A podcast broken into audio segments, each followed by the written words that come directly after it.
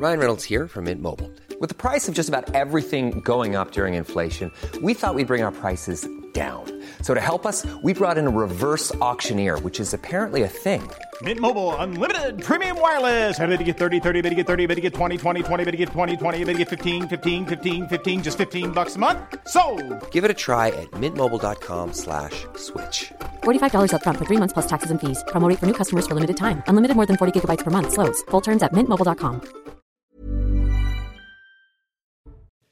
Bonsoir à tous et bonsoir à toutes. Bienvenue dans Punchline ce soir sur CNews. L'émotion dans le monde des soignants après l'assassinat d'une infirmière poignardée par un déséquilibré à Reims. Comment renforcer la sécurité dans les hôpitaux, dans les cabinets des médecins? Les violences contre les soignants ont bondi de presque 25% en quelques mois. L'auteur présumé de l'agression avait déjà commis une agression au couteau en 2017 contre des membres d'un établissement médico-social. Pourquoi a-t-il été remis en liberté sans contrôle judiciaire? On fait un point complet dans un instant. On entendra aussi un témoignage en plateau d'une infirmière qui va nous raconter son quotidien et à quel point les soignants sont menacés chaque jour dans notre pays. Et puis après le drame de Roubaix, la mort de trois jeunes policiers, faut-il punir plus sévèrement la conduite sous l'emprise de stupéfiants ou d'alcool? On va en débattre ce soir dans Punchline. Mais tout de suite, c'est le rappel des titres de l'actualité. Il est 17h, on est sur CNews et c'est Somaya Labedi.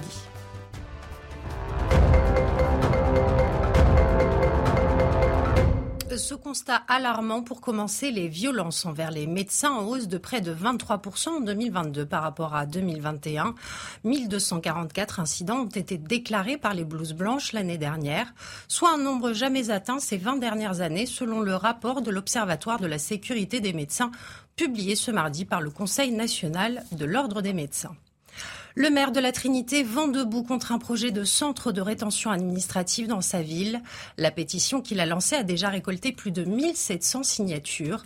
Viscéralement opposé à ce projet, l'édile indique qu'il préférerait que le site choisi accueille une future gendarmerie.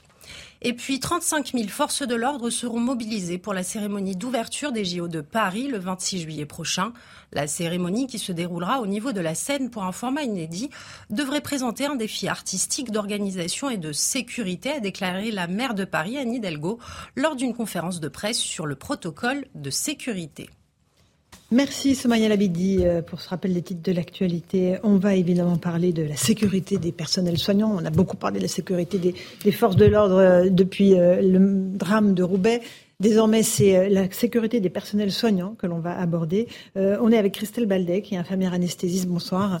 Vous êtes vice-présidente du collectif Santé en danger. On va voir et écouter votre témoignage dans un instant. Mais avant, j'aimerais qu'on parte tout de suite pour Reims, rejoindre notre envoyé spécial, Régine Delfour. Bonsoir. Vous êtes avec Jean-Laurent Constantini sur place. Il y a une énorme émotion qui est toujours, évidemment, étreint tous les, tous les gens qui connaissaient cette infirmière.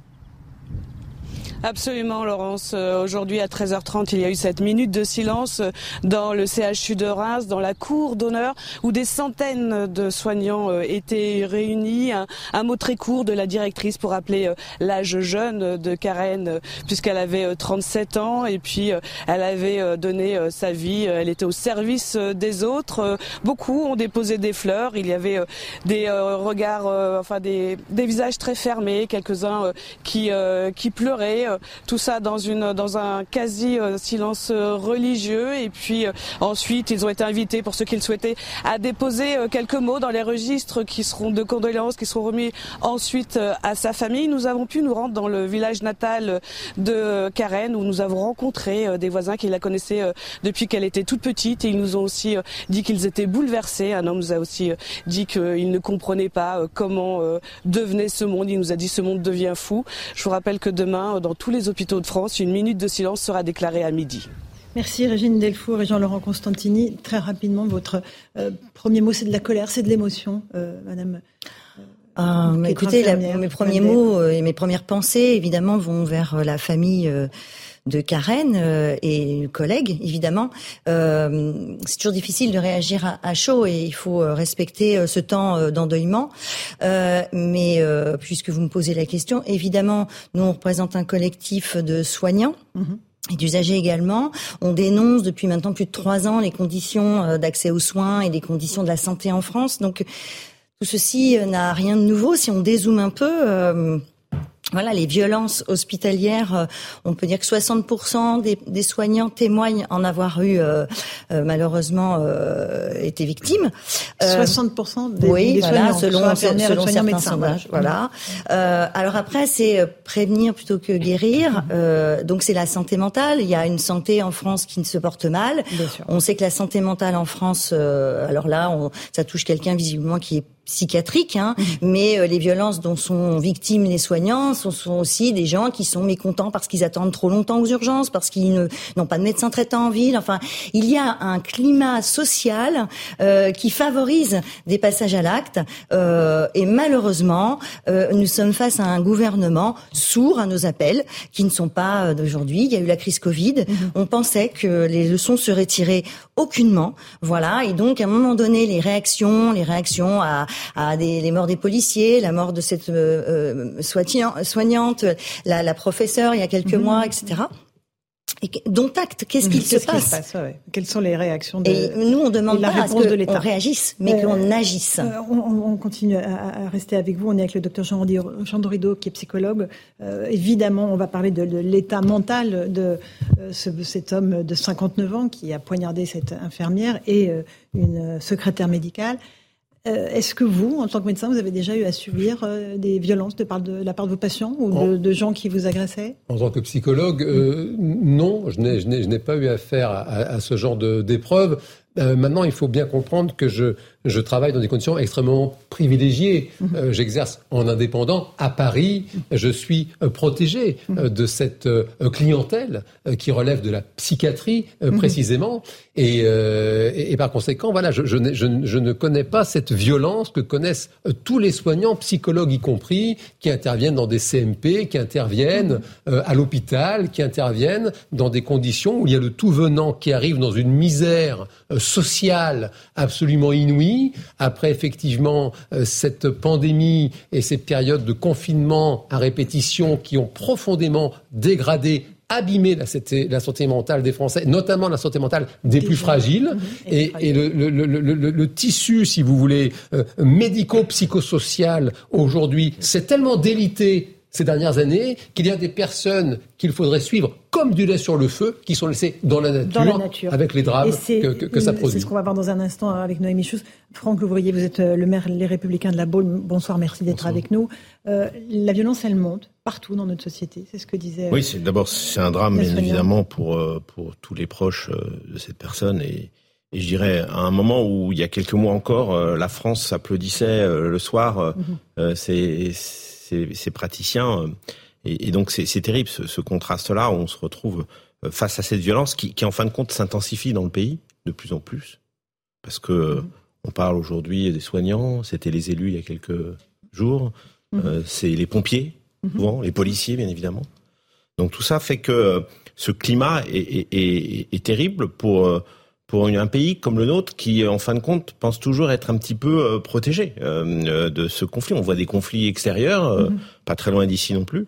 Mais voilà, donc je, je pense que faut, faut bien sûr réfléchir, pas réagir trop à chaud non plus, parce que l'idée c'est pas non plus de transformer un hôpital en une prison, c'est pas possible. Mhm. Non, mais sécuriser un minimum les. Et, mais c'est sûr qu'il y, y, a sans doute des, des mesures adéquates à, à, prendre. Alors en plus, ça tombe dans une ville où où le maire est, responsable national euh, des, hôpitaux, donc euh, il connaît parfaitement bien les enjeux. Euh, Noémie Chou, c'est avec nous du service police-justice de CNews. Bonsoir Noémie.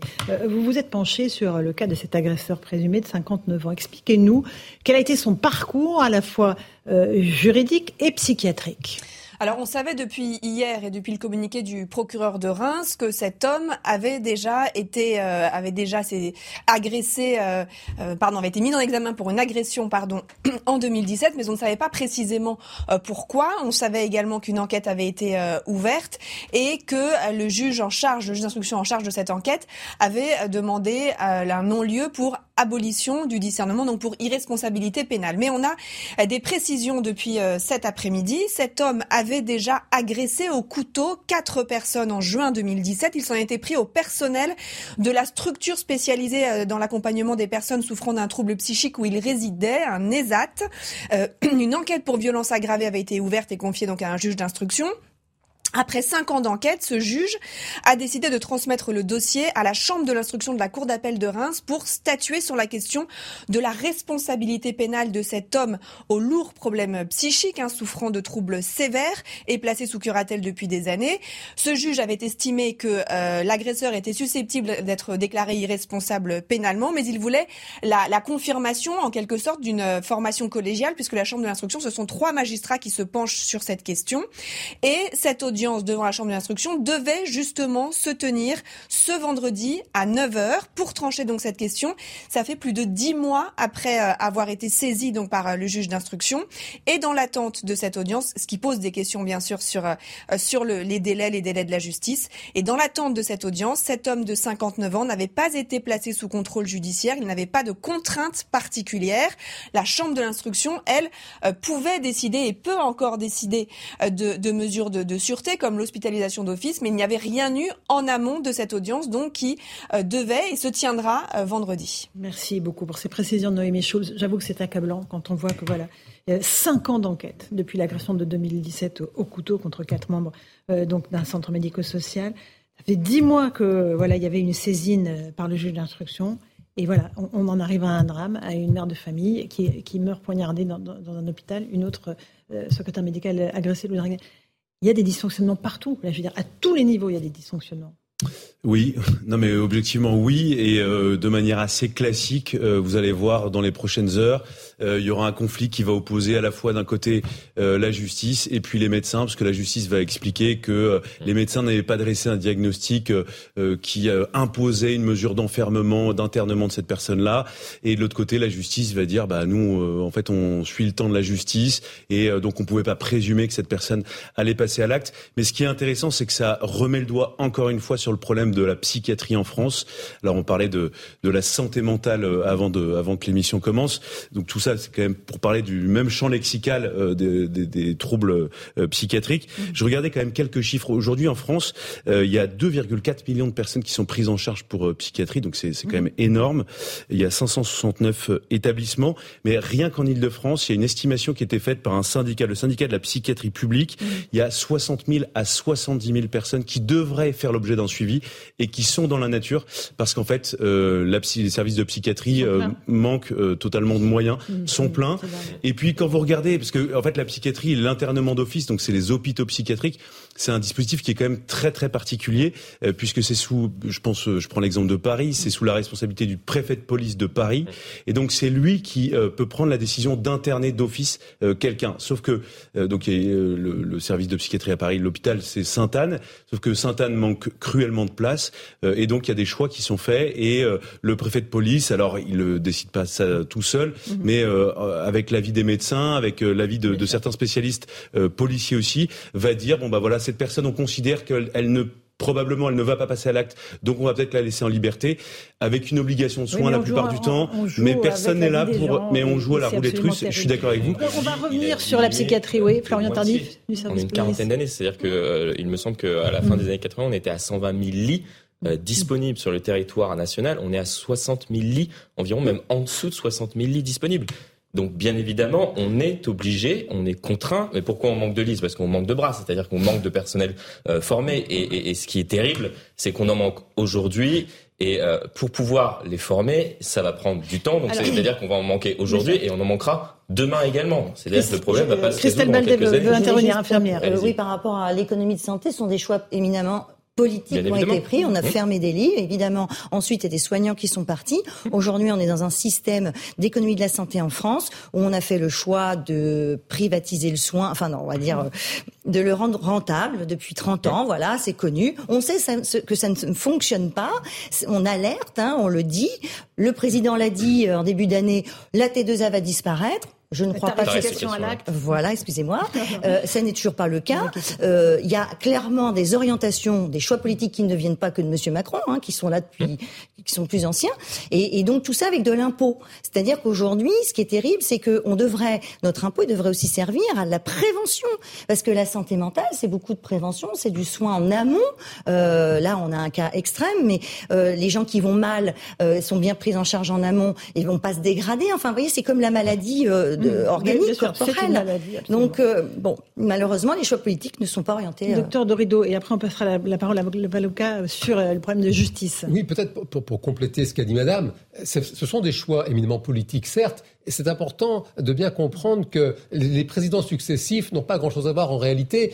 ce sont des hauts fonctionnaires qui s'occupent de la santé en France. Ces hauts fonctionnaires sortent généralement de l'école de Rennes. Ça veut dire que ce sont des personnes qui n'ont jamais vu un patient de leur vie, ils ne savent même pas en fait à quoi ça ressemble. Ce sont des personnes qui généralement ont loupé le concours d'entrée à l'ENA, qui se rabattent sur, sur une école d'administration. C'est pas honteux. Il faut des, des, administrateurs euh, dans un pays comme la France pour administrer. Pour autant, le, la question de la santé, et notamment de la santé mentale, ça, n'est pas quelque chose qui se gère euh, comme une réserve de trombone à coulisses, si vous voulez. Ça n'a rien à voir. Et, c'est vraiment le souci majeur en réalité de notre pays aujourd'hui sur ce qui concerne la santé mentale, c'est qu'on a des personnes qui n'ont absolument aucune connaissance de, des enjeux et, des choses à faire et de, comment les faire. Euh, Maître Pierre-Henri Bovis, on, on, revient quand même au fond du dossier juridique. Mis en examen en 2017, cinq ans d'enquête, une saisine euh, au juge d'instruction qui date d'il y a dix mois. On n'a pas, mis de contrôle judiciaire à cet individu. Qu'est-ce qui se passe en fait dans notre pays pour qu'on laisse des gens qui sont dangereux pour eux-mêmes aussi et dangereux pour les autres en liberté, sans contrôle judiciaire et capables d'aller euh, tuer quelqu'un? Il faudrait voir le fond du dossier. Est-ce que c'est toujours facile de, si vous voulez, de porter un regard euh, critique a posteriori sur ce dossier? Ce sont des faits. Et Cinq ans. Vous savez, le, Cinq ans. Le, sujet médical est un, est un sujet euh, explosif, notamment pour les magistrats, pour les avocats également, puisqu'un magistrat et un avocat n'est pas médecin. Et lorsqu'un magistrat doit prendre une décision, notamment une décision d'enfermement ou une décision privative de liberté, il doit la prendre euh, en âme et conscience évidemment, mais avec des éléments concrets. Et ces éléments concrets viennent des médecins. Alors il ne s'agit pas de se renvoyer la balle, mais lorsque vous menez une expertise, il y a généralement des contre-expertises qui sont menées euh, pour, justement, pour justement euh, euh, vérifier un la dangerosité de l'individu et de la possibilité de le récidive. Alors effectivement, il y a des drames, ça peut conduire à des drames. Et il faut le, il faut le critiquer, il faut le, il faut le déplorer. Il faut le déplorer. Il faut le déplorer. Mais je, autant je peux être parfois très critique sur les magistrats, autant quelquefois je sais qu'ils doivent prendre des décisions aussi difficiles et ah bah qu'ils se protègent hein. et qui se protègent notamment eh par la vie de médecin. En revanche, sur le fait que cet individu n'ait pas, pas été placé sous contrôle judiciaire ou qu'il n'ait pas eu de mesures de sûreté, c'est vrai que ça interroge ça interroge et je pense que ce sera notamment le point qu'il faudra soulever dans ce dossier. Mm. Après, sur la lenteur de la justice, on le sait tous, les, tribunaux sont totalement engorgés et lorsqu'il y a ces faits-là qui sont justement portés à la connaissance des magistrats, généralement, ils se reposent aussi sur les médecins qui vont mener des expertises et des contre-expertises. Un petit mot, Franck Louvrier, quand on voit le dossier de cet homme. Je, je, pense que ce soir, on a autant besoin de la compassion du ministre de la Santé que des explications du ministre de la Justice. C'est-à-dire que dans un sujet de ce type, euh, l'incompréhension des Français il est à l'endroit d'une procédure qui est tellement longue où on laisse dans la nature des gens euh, qui ne devraient pas l'être. Alors avec les difficultés des moyens, bien sûr, mais euh, là, on a vraiment besoin d'explications parce qu'on peut pas euh, dire bah voilà, ça arrive et puis terminé, on, on, attendra un prochain, prochain drame.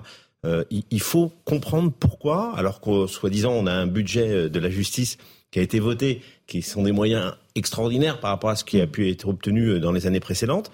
Euh, pourquoi on en arrive à des situations euh, aussi euh, longues et qui arrivent à des cas aussi dramatiques? Et c'est ça, je pense, la, la question de fond pour permettre, bien évidemment, d'essayer de faire son deuil, ce qui ne compensera pas la situation compliquée. C'est 8 euros sur les 1000 euros de dépenses de l'État. C'est ça, c'est la raison pour laquelle il faut qu'on ait des explications. Et du ministre de la Santé et du ministre de la Justice. Vous avez raison. J'aimerais qu'on en revienne à cette infirmière, parce que Christelle Baldet, vous faites partie de ce collectif Santé en danger. On va écouter quelques collègues de cette infirmière qui, évidemment, sont très touchés et, qui disent leurs émotions. Écoutez-les. Je ne vais pas en parler parce que euh, parce que c'est un petit peu compliqué. En fait. Et, euh, c'était vraiment choquant en fait. Euh, de voir euh, tous ces gens, les policiers, les trucs débarquer, c'est compliqué. Ouais. Et de, retourner travailler, franchement. Et l'hôpital, normalement, il y a quand même un certain respect du personnel. Et ces derniers temps, on se rend compte quand même qu'il y a de plus en plus d'irrespect, d'incivilité, d'agression, aussi bien le personnel que le personnel administratif. C'est gratuit. Donc il y a quand même une, augmentation de, de l'irrespect en général. c'est pas possible d'aller travailler. Enfin, c'est pas normal. Et on a, on a là Christelle Ballet, donc des, soignants qui, veulent rester anonymes, qui ne veulent pas qu'on les filme, parce qu'ils ont, comme les policiers, je veux dire, on en est vraiment. Euh, vous êtes des cibles les soignants comme les, policiers, les forces de l'ordre alors, euh, je ne saurais pas vous répondre précisément pourquoi elles n'ont pas voulu. Peut-être parce que tout simplement, elles ne voulaient pas de représailles de leur direction. Aussi. Aussi, parce que pour parler face caméra, euh, il y a des directions où on parle de violence. Il y a toute forme de violence qui existe. Euh, la violence, euh, comment dire, institutionnelle existe. Bien sûr. Voilà. là, la violence physique, elle est là. Alors, et, mais, et la violence, alors là, on va parler de la violence mmh. physique, mmh. ce que je vous disais tout à l'heure, c'est que évidemment, quand au niveau de votre société, les urgences, c'est un peu le réceptacle, hein, c'est la porte ouverte 24 heures sur 24 quand ça se passe bien, parce que moi, je suis dans un endroit où les urgences ferment régulièrement ce qui est quand même assez extraordinaire en 2023 en France. Par manque de personnel? Par manque de personnel, oui, par manque de personnel, par manque de médecins. C'est-à-dire que les urgences, c'était le, seul phare ouvert dans la nuit euh, jusqu'à encore quelques années. Et aujourd'hui, on a passé, oui, on a franchi le Rubicon. Maintenant, on ferme des urgences. Vous êtes où Vous êtes dans Moi, je suis dans la Sarthe. Dans la Sarthe euh, c'est un département particulièrement touché par euh, les, le désert médical euh, en règle générale. Mm. je travaille dans le deuxième hôpital public de la Sarthe et on a fermé notre SMUR pendant trois ans. Enfin bon, parenthèse fermée. Donc euh, euh, oui, évidemment, vous, vous devez recevoir aux urgences le, le, le bah, toute, les, toute forme de souffrance. Et vous êtes, vous avez déjà été euh, agressé, insulté, menacé euh, Oui, vos malheureusement, puisqu'on intervient auprès de gens en SMUR, en extra-hospitalier, au sein des urgences. Vous avez parfois des gens qui sont en état d'ébriété. Enfin, vous avez tout ce qui peut se passer dans la société peut arriver, donc toutes les toutes les formes de souffrance. Euh, maintenant, c'est de donner les moyens euh, qu'on reçoive de la souffrance, qu'on vienne, qu'on se doit faire face malheureusement à, à de l'agressivité, de la violence euh, parfois physique. Ce n'est pas normal, bien sûr, mais ce qui n'est pas, ce qui est encore moins normal, c'est de ne pas agir en amont pour protéger le personnel, pour protéger euh, même le patient de lui-même. Euh, Aujourd'hui, c'est un constat quand même accablant on, compte les morts, euh, que ce soit au niveau d'éducation nationale, euh, que ce soit chez les policiers, les soignants. Et puis voilà, on égrène les constats. Mmh, mmh. Et euh, c'est très regrettable que le gouvernement ne puisse pas, à un moment donné, écouter les solutions qui viennent du terrain parce que les solutions existent. Les solutions, c'est simple. On est le pays qui investit 12 points du PIB. On est le pays qui investit le plus au monde. On paye des impôts. Pourquoi? Pour cette fameuse démocratie sanitaire. C'est un système solidaire dont on est tous fiers. Euh, voilà ce que ça donne. Où va l'impôt? Les gens vont finir par se demander si c'est vraiment. Euh, moi, je consens à l'impôt, c'est normal, mhm. mais oh, j'aimerais avoir des urgences ouvertes. Mhm. J'aimerais être protégé. Voilà, il peut y avoir des. des, Très intéressant ce que vous dites. Ça m'intéresse d'avoir vos, vos, préconisations, vos solutions. Qu'est-ce qu'on peut faire concrètement pour euh, protéger les hôpitaux, les personnels soignants? J'ai vu qu'il y avait des propositions qui étaient faites de mettre des caméras, mais en fait souvent il est trop tard quand la caméra a pris la vidéo, de mettre à disposition des interrupteurs d'alerte au cas où il se passe quelque chose. Mais globalement, on va pas mettre des vigiles armés derrière chaque soignant, derrière chaque infirmière, derrière chaque médecin. Presque tous les services d'urgence. Hein. Oui, mais il y en a un, souvent un ou deux à l'entrée. Mais, mais, mais, globalement, qu'est-ce qu'on peut faire concrètement? Alors, euh, c'est un système, c'est comment dire, euh, des solutions concrètes, ça va être des solutions rustines, évidemment, des systèmes d'alerte. Mais pour, pour soigner les gens, il faut des gens.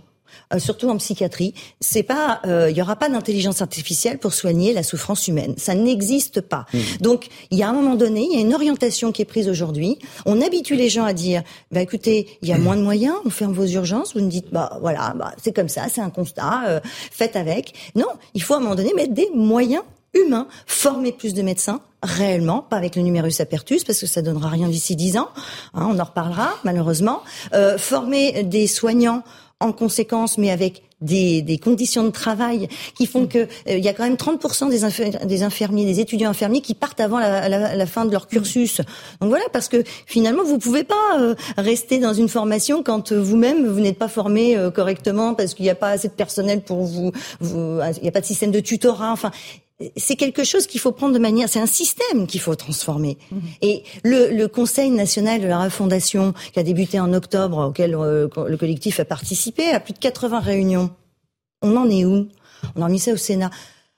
Les, les soignants, franchement, sont fatigués. C'est pour ça qu'ils partent. Beaucoup démissionnent. Des médecins, les médecins urgentistes, qui, qui, qui est peut-être la profession la plus durement touchée par ces violences. Il y a des violences physiques, il y a aussi des violences morales.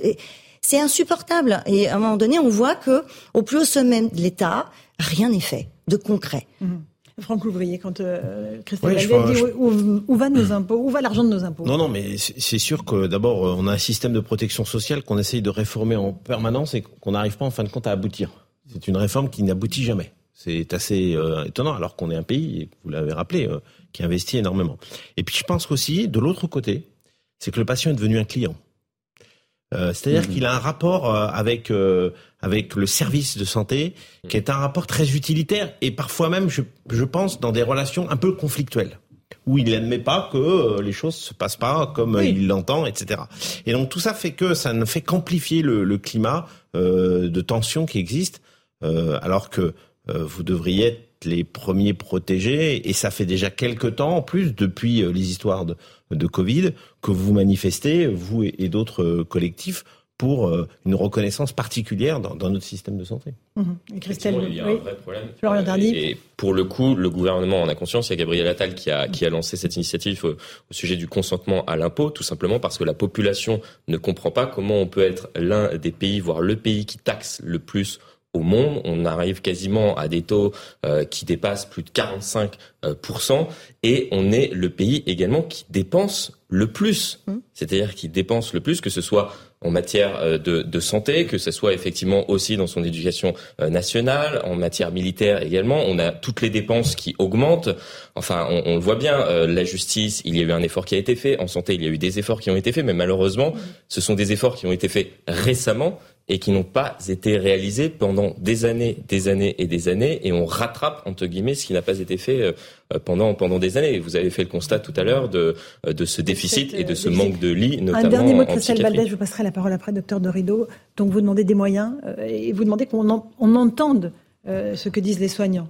Ah bah, ce qu'ils disent tous les jours, alors qu'ils sont de, tous les jours agressés. Bien sûr, c'était le, le, principe du Conseil national de la refondation. Mhm. Très bien. Euh, je ne crois pas que. Euh, je pense que le gouvernement gagnerait à payer moins de cabinets conseils. Voyez, et, et nous, on est gratuit. Hein. Le, le, le, le, personnel, les gens de terrain sont les plus à même d'avoir les solutions, les bonnes solutions. Et en tout cas, on ne souhaite pas que euh, la santé en France soit privatisée. Voilà, et qu'elle ne revienne pas à des grands fonds de pension américains, comme on peut le voir. Au euh. fond, les soignants ne sont plus au centre du système, c'est ce que vous nous dites aujourd'hui. Le soignant et du coup le patient. Et Parce qu'un soignant est un, est un mm. patient. C'est assez existentiel ce qui se passe. C'est une crise profonde, c'est grave. Donc il faut rester résolument optimiste. Euh, là, aujourd'hui, c'est un peu compliqué, puisqu'il y a toujours des, des, des, mm.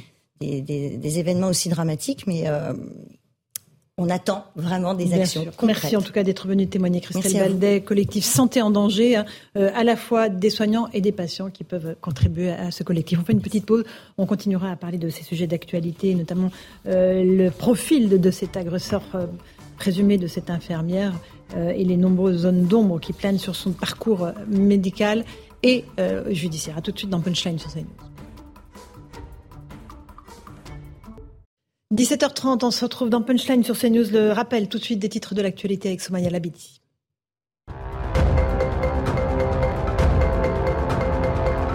Après une minute de silence observée ce midi au CHU de Reims, une autre minute de silence sera respectée dès demain à midi dans tous les hôpitaux de France à la demande de François Braun. Des recueillements en mémoire de Karen, l'infirmière de 37 ans, poignardée à mort hier. Une secrétaire médicale a également été blessée lors de cette attaque au couteau commise par un homme de 59 ans aux antécédents psychiatriques lourds.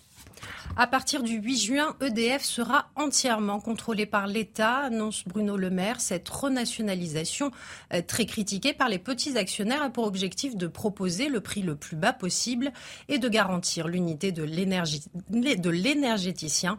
Par ailleurs, cela permettra également à l'État de construire six nouveaux EPR et de renforcer l'indépendance énergétique du pays. Et puis les suites des insultes racistes contre le joueur du Real Vinicius Junior. La police espagnole saisie d'une enquête pour délit de haine a annoncé avoir interpellé trois jeunes, des jeunes suspectés de comportements racistes lors du match de dimanche à Valence. Les autorités précisent que l'enquête se poursuit pour identifier d'autres auteurs présumés. Voilà pour ce rappel des titres de l'actualité. On se retrouve, il est 17h31 sur le plateau de Punchline. On a été rejoint par le commissaire Mathieu Vallet. Bonsoir commissaire. Bonsoir Laurence. Merci d'être avec nous. On, va évoquer vos collègues morts à Roubaix, évidemment, dans cet accident terrible. on va revenir encore un instant sur ce qui s'est passé à Reims, où là c'est une infirmière qui a été poignardée à mort par un déséquilibré. On va revenir aussi sur le parcours et juridique et psychiatrique de cet individu. Mais d'abord, on va écouter la réaction du maire de Reims, Arnaud Robinet, qui déplore évidemment le manque de moyens pour protéger les soignants. Derrière le vrai sujet euh, par rapport au drame qui s'est passé à Reims hier, c'est le sujet de la psychiatrie et de devenir la psychiatrie en France, de la pédopsychiatrie et de la psychiatrie pour euh, adultes. La psychiatrie était le parent pauvre depuis euh, des années? Il y a une prise de conscience de la part des pouvoirs publics. Il faut la saluer. La crise Covid a amplifié, je dirais, le malaise chez un certain nombre de nos concitoyens. et donc là, il y a véritablement, des actions à mener. Mais derrière, c'est aussi la question des ressources humaines. On le sait, il nous manque des psychiatres, il nous manque des infirmières en psychiatrie et là, ça va prendre du temps de les former, de les recruter. Voilà pour le constat fait par Arnaud Robinet. Euh, docteur Doredo, j'imagine que vous, vous souscrivez à ces propos. Oui, je, manque de médecins, manque de psychiatres. Parce que j'entends beaucoup parler de, psychiatrie et, euh, et, la psychologie, ça, existe aussi. Mhm. et, oui, vous êtes psychologue, je Je suis psychologue, oui, mhm. alors je prêche certes pour ma paroisse, toutefois, c'est un fait que si vous voulez, le, la psychiatrie intervient en réalité après le passage à l'acte. Et après le passage à l'acte, eh bien, il est trop tard. Et, précisément, c'est le travail euh, des psychologues de, de, de, procéder justement à un maillage euh, du territoire, à un suivi des individus, d'identifier, de détecter les individus les plus fragiles qui ont besoin précisément de prise en charge. Alors oui, bien sûr, tout cela, c'est général. On a besoin de psychiatres, de psychologues, de médecins, d'infirmières, de soignants en général, bien sûr. Toutefois, c'est un fait que de cantonner cette problématique à la seule psychiatrie qui, on le sait, se réduit comme peau de chagrin depuis des années, c'est un peu prendre le, problème par le petit bout de la lorgnette. On a vu précisément pendant la pandémie à quel point la santé mentale c'est un métier à part entière, c'est le métier des psychologues précisément, et il y a énormément de travail à faire sur le sujet. Il est par exemple regrettable qu'aujourd'hui, un psychologue ne puisse pas euh, prescrire, par exemple, les médicaments mmh. qui concernent son activité. Une sage-femme mmh. peut prescrire mmh. euh, des médicaments à une femme enceinte. Euh, les, pharmacologues sont assez précis. Ils le sont suffisamment pour qu'on puisse identifier la classe des médicaments. Un psychologue ne peut pas prescrire d'antidépresseurs. Un psychologue aujourd'hui, fut-il docteur, eût-il fait huit ans d'études et, et soutenu sa thèse, n'a pas l'autorisation du législateur de prescrire des anxiolytiques, des ou même de discuter une prescription, voire même de renouveler une prescription. Et on voit typiquement dans le cas euh, des passages à l'acte tragiques, comme c'est euh, le cas aujourd'hui à Reims, que c'est un vrai souci. On a des psychologues en France qui sont bien formés, qui sortent chaque année des universités, mhm. et, si, on, si on aidait ces personnes-là à faire leur travail dans de bonnes conditions, sans mettre davantage de moyens, on n'en serait certainement pas là. Euh, Maître Pierre-Henri Bobis, vous vouliez revenir, vous, sur le parcours euh, de, justice qui a été sans doute raté pour l'individu qui est passé à l'acte à Reims et qui a tué cette infirmière. Donc en 2017, je le rappelle pour nos téléspectateurs, il agresse déjà au couteau quatre personnes dans un centre médico-social. Euh, son, dossier traîne pendant cinq ans. la chambre d'instruction met dix mois à se saisir après que le juge d'instruction lui signale le dossier et l'audience devait se terminer ce vendredi. Là, franchement, il y a une défaillance. Il faut, il faut bien comprendre qu'un trouble mental ne permet pas de vous exonérer automatiquement de votre responsabilité pénale. Il faut que le juge s'interroge sur l'abolition ou non de votre discernement. Et donc, si vous voulez, cette question de l'abolition, elle suscite déjà beaucoup de questions et va euh, nécessiter des expertises et des contre-expertises. Donc, un magistrat ne peut pas se positionner, si vous voulez, avec une célérité telle euh, en, en, demandant des mesures d'enfermement ou de privation de liberté, que ce soit des mesures de sûreté, donc de manière préventive, ou alors un internement dans un hôpital psychiatrique. Donc, il faut ce temps, malheureusement, et on peut le regretter, on peut le déplorer, il faut ce temps entre justice et santé il faut mettre les gens à l'abri aussi. Et il faut mettre effectivement les gens à l'abri. Les empêcher de, de, mais pour que justement nuire et de se nuire. Mais pour que les gens aussi puissent comprendre, c'est que eh de, pour demander une mesure de sûreté et pour, euh, si vous voulez, de manière préventive, il faut qu'un médecin atteste d'un risque à l'ordre euh, de trouble à l'ordre public et évidemment d'un risque pour autrui. Ben après, on peut avoir poignardé quatre personnes, on se pose la question. Et on peut se poser effectivement, on peut se poser effectivement la question. Mais peut-être aussi pour euh, répondre à, ce qui avait été, euh, ce qui avait été indiqué tout à l'heure, qu'il faut remettre au, centre du processus euh, les médecins, en tout cas le professionnel de santé, mais comme d'ailleurs la justice. je tiens à rappeler qu'on a eu un ministre de la, de la santé qui est un ancien du milieu de la santé. Bah, on il est médecin. Hein. Je crois qu'on reste médecin à vie. Hein. vous avez tout à fait raison. Il est médecin. à la justice, nous avons un ancien avocat. Oui. Est-ce que est-ce pour autant que ça c'est pas à vie ça. est-ce pour c'est pas à vie exactement mais est-ce pour autant que les choses avancent? Je ne pense pas bon. donc euh, à mon avis le sujet est plus compliqué que ça et je ne pense pas que juste mhm. euh, demander euh, l'avis de ceux qui sont sur le terrain fasse avancer les choses les choses auraient avancé à mon avis depuis plus longtemps commissaire Vallès sur ce cas de cet individu qui a tué cette infirmière. Est-ce que vous les policiers vous êtes très souvent face à des individus violents agressifs dérangés psychiquement? Et la question de la responsabilité pénale aussi. J'ai une pensée pour Karen Menzino, cette infirmière qui a été euh, assassinée euh, dans les conditions dramatiques qu'on connaît. Euh, les urgentistes dans les hôpitaux sont un peu comme les urgentistes policiers dans les commissariats. Ils traitent le tout venant, ils traitent les personnes qui n'ont plus que l'hôpital pour pouvoir être accueillies comme dans les commissariats quand ils sont victimes. Et donc aujourd'hui, c'est vrai que l'hôpital est en proie à des violences liées à la frustration de devoir attendre, à la frustration de ne pas être pris en compte tout de suite, à cet afflux. Et on a souvent des conventions avec les centres hospitaliers pour pouvoir intervenir rapidement, pour prioriser les dépôts de plainte des personnels soignants qui sont agressés. Et en réalité, le gros sujet, c'est qu'effectivement, les personnes qui sont déclarées irresponsables pour des causes mentale, elle se retrouve bien souvent en prison et à défaut, il manque des places de psychiatrie en France et des praticiens spécialisés en France sur ce sujet-là et qu'on n'a pas avancé. Vous avez un certain nombre de détenus dont la place n'est pas en prison mais en hôpital psychiatrique. Vous discutez avec des membres de l'administration pénitentiaire, c'est flagrant. Donc aujourd'hui, il y a eu des avancées par la loi puisque effectivement avant il n'y avait aucun procès ce qui était considéré par les victimes comme un déni de justice quand une personne était déclarée irresponsable pénalement. Aujourd'hui, on a des avancées, mais c'est vrai que je reviens toujours au même sujet. Les victimes, même si le procès pénal c'est celui de la société face à un accusé ou un prévenu, il faut quand même que les victimes aient toute leur place parce que sinon, il n'y a rien de pire qu'un d'injustice. On va parler de vos trois collègues euh, qui euh, sont décédés dans ce terrible accident. Euh, il y a quelques jours. on va voir les derniers éléments de l'enquête. On a appris que le conducteur de la voiture qui les a percutés de plein fouet, qui est décédé aussi, était contrôlé positif au cannabis et à l'alcool. On fait le point avec Corentin Brio et puis je vous passe la parole pour l'hommage national qui leur sera rendu.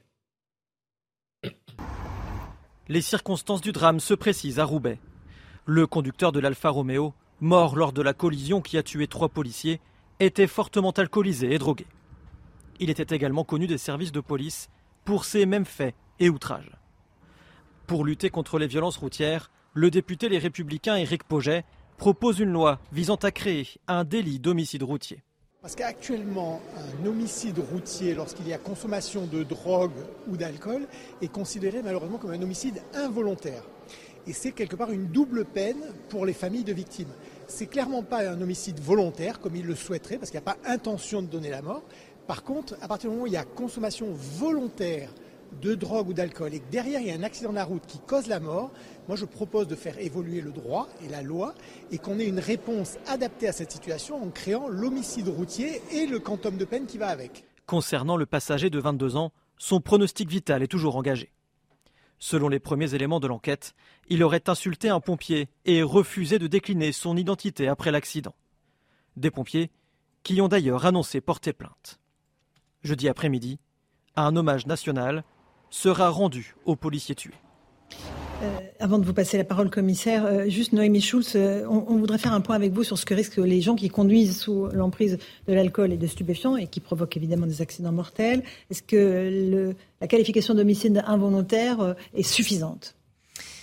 C'est aujourd'hui le cas, en tout cas. Aujourd'hui, quand vous euh, causez la mort de quelqu'un en, en, en, conduisant, euh, c'est un délit et euh, qui est qualifié d'homicide involontaire, car il n'y a pas l'intention, la volonté de tuer.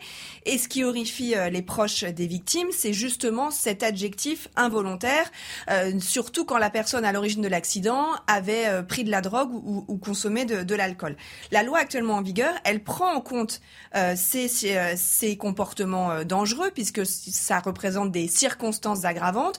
Si vous êtes aujourd'hui euh, jugé pour homicide involontaire sans circonstances aggravantes, donc c'est-à-dire si vous n'avez pas fait d'excès de vitesse, si vous n'aviez pas bu ou consommé de la drogue, la peine encourue est de 5 ans de prison. Si vous avez une circonstance aggravante, cette peine monte à 7 ans de prison et deux circonstances aggravantes, euh, ce qui aurait été le cas dans l'affaire qui nous intéresse puisqu'il y avait drogue et alcool, ça monte jusqu'à 10 années euh, de prison. Là, évidemment, il n'y aura pas de, poursuite puisque le, conducteur euh, est mort.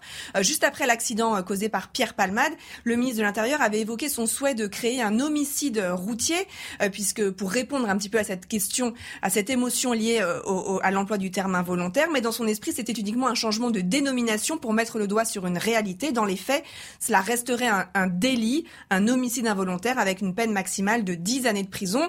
Or, ce que souhaitent euh, certaines associations de victimes, ce que souhaite Yannick Aleno, le, père d'Antoine Aleno qui a été tué euh, l'année dernière par un chauffard, eh bien, c'est la création d'une nouvelle infraction pénale qui ne serait pas classée dans la catégorie des homicides involontaires, qui ne serait plus un délit mais un crime, et du coup qui serait passible euh, de la cour d'assises ou d'une cour criminelle avec des peines qui pourraient aller jusqu'à 15 ou 20 ans de prison. Merci beaucoup. C'est très intéressant ce que vous venez de nous expliquer, Noémie Schultz. D'abord, commissaire Vallet, est-ce que les policiers sont sur cette ligne-là? Il faut créer une nouvelle catégorie d'homicide routier ou pas? Mais nous, ce qu'on demande, c'est pas des peines supplémentaires, c'est l'exécution des peines prévues par le code pénal. J'ai regardé euh, récemment les chiffres du ministère de la Justice, euh, c'est désastreux. Quand vous avez 10 ans qui est encouru pour quelqu'un, comme c'est le cas pour nos collègues, même si le conducteur est décédé, qui est conduisait alcoolisé et drogué, c'est 10 ans qui sont prévus par le code pénal. La moyenne des peines aujourd'hui rendues par les magistrats, c'est moins d'un an moins d'un an, alors que c'est dix ans qui sont prévus. Donc, la dénomination, évidemment, homicide routier, homicide involontaire. Moi, j'échange régulièrement avec Yannick Aleno. Évidemment, pour les victimes, c'est important. Mais derrière, c'est les peines. Si on change le nom, mais que les peines ne suivent pas, ça serait une insulte et un crachat au visage de toutes les victimes. C'est ça qu'on dit aujourd'hui. Et d'une certaine manière, ce qui m'écœure et ce qui écœure beaucoup de mes collègues avec qui j'échange depuis euh, ce week-end, encore hier soir avec des policiers de Roubaix, c'est que le conducteur est encore une fois connu des services de police et de justice. On n'a pas affaire à un primo-délinquant ou une personne qu'on ne connaissait pas. Et moi, je m'en fous de savoir que c'est une, deux, trois, quatre infractions. Il a quand même des, commis, non pas des contraventions, c'est-à-dire un feu rouge ou un excès de vitesse, il a quand même commis euh, des faits délictuels qui sont passibles d'une peine d'emprisonnement. Et que la culture d'excuse qui préside beaucoup de décisions de justice derrière, eh ben, c'est une excuse qu'on peut pas avoir pour des victimes qu'on ne reverra pas parce qu'elles ont été tuées ou grièvement blessées par ces gens qu'on laisse que trop souvent en liberté. Mmh. Et que la société doit se donner les moyens de protéger euh, ces personnes, les futures victimes, si on en veut le moins possible, par des mesures fortes. Et j'en terminerai là. Euh, moi, je vais pas faire l'aumône à la porte de la chapelle pour faire comprendre à nos dirigeants politiques que les peines minimales, c'est-à-dire l'assurance qu'un délinquant qui s'en prend en force de l'ordre euh, ira devant le tribunal et sortira avec une peine minimale de prison, puisse être efficace. Aujourd'hui, on est littéralement obligé de démontrer par les morts, les blessés grièvement quotidiens, que c'est une mesure de bon sens et que même si Nicolas Sarkozy l'avait mis en place lors de son quinquennat en 2007, elle a été supprimée cinq ans après avec une partie des magistrats qui ne l'appliquaient pas. Donc, je suis désolé, il faut qu'on mette en place cette mesure, il faut qu'on l'évalue et pas sur 2, 3, 4, 5 ans, sur 10 ans avec des magistrats qui l'appliquent. Mhm. Le but, c'est pas d'empêcher les magistrats de travailler. Le but, c'est d'empêcher ces délinquants d'être à l'œuvre dehors et de faire des victimes. Franck Levoyer, sur cette proposition LR, d'homicide routier. Malheureusement, je suis totalement d'accord avec le commissaire Vallet, euh, parce que on est obligé de reparler de ces sujets-là, euh, parce qu'il y a eu aussi des changements euh, politiques, des décisions mhm. politiques qui ont été prises, qui étaient contradictoires avec euh, ce qu'on pouvait penser. Euh, je pense aussi qu'il faut sans doute arrêter euh, dans ces circonstances terribles, hein, mais tous les débats sur la libéralisation de la drogue et tout ça. Je veux dire, à un moment donné, la France insoumise faut... demande la légalisation bah, bien du sûr, non, mais bien sûr, ceux qui parlent aussi des violences policières, mais tous ces gens-là, moi, je veux plus les voir. En tout cas, en tout cas, plus, plus les entendre parler dans, dans, dans un contexte dans lequel on a besoin un petit peu euh, de recul et, et, et, surtout euh, de ne pas avoir euh, des personnes qui sont en fin de compte irresponsables. Et puis, euh, on a aussi peut-être une action à mener à, à l'endroit des constructeurs automobiles. Je vous rappelle qu'il y avait eu des solutions qui avaient été euh, mhm. envisagées à une époque, ah comme on pouvait pas démarrer votre véhicule à partir du moment où vous étiez alcoolisé. Je ne sais pas si ça pouvait marcher sur euh, sous emprise de la drogue, mais je pense que là aussi il y, a, des responsables partout sur ces sujets-là. Il n'y a pas que les politiques, il y a les politiques, mais il y a aussi euh, peut-être dans certains champs sur lesquels il faut qu'on travaille parce que honnêtement.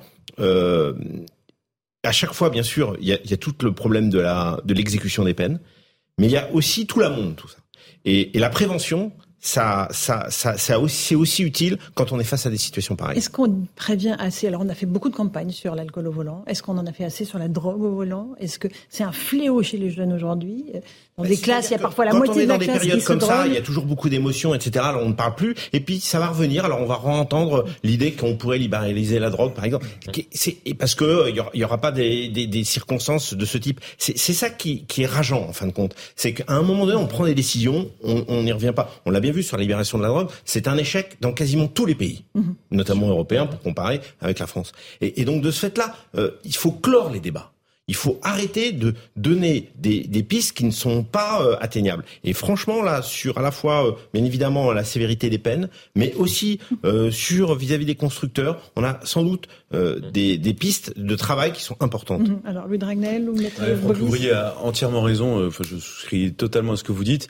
mais s'agissant des stupéfiants, en fait, ce qui s'est passé aussi pendant plusieurs années, c'est que dans la mesure où c'était illégal, l'État s'interdisait un peu moralement et par principe de communiquer même sur les dangers de faire des campagnes comme euh, Sam avec l'alcool, puisque l'alcool, comme vous le savez, euh, est légal et en tout cas on peut en acheter euh, dans le Sam, commerce. C'était le capitaine de soirée, Sam, c'est ça. C'était exactement le capitaine de soirée. Pour ceux qui s'en souviennent. Et, et donc pour cette raison-là, je sais pas moi, je parle pour ma génération, on n'a jamais été sensibilisé ou quasiment jamais, sauf avec quelques publicités éventuellement à la télévision, mais jamais dans le milieu scolaire par exemple, au danger de la consommation de produits stupéfiants avant de prendre le volant.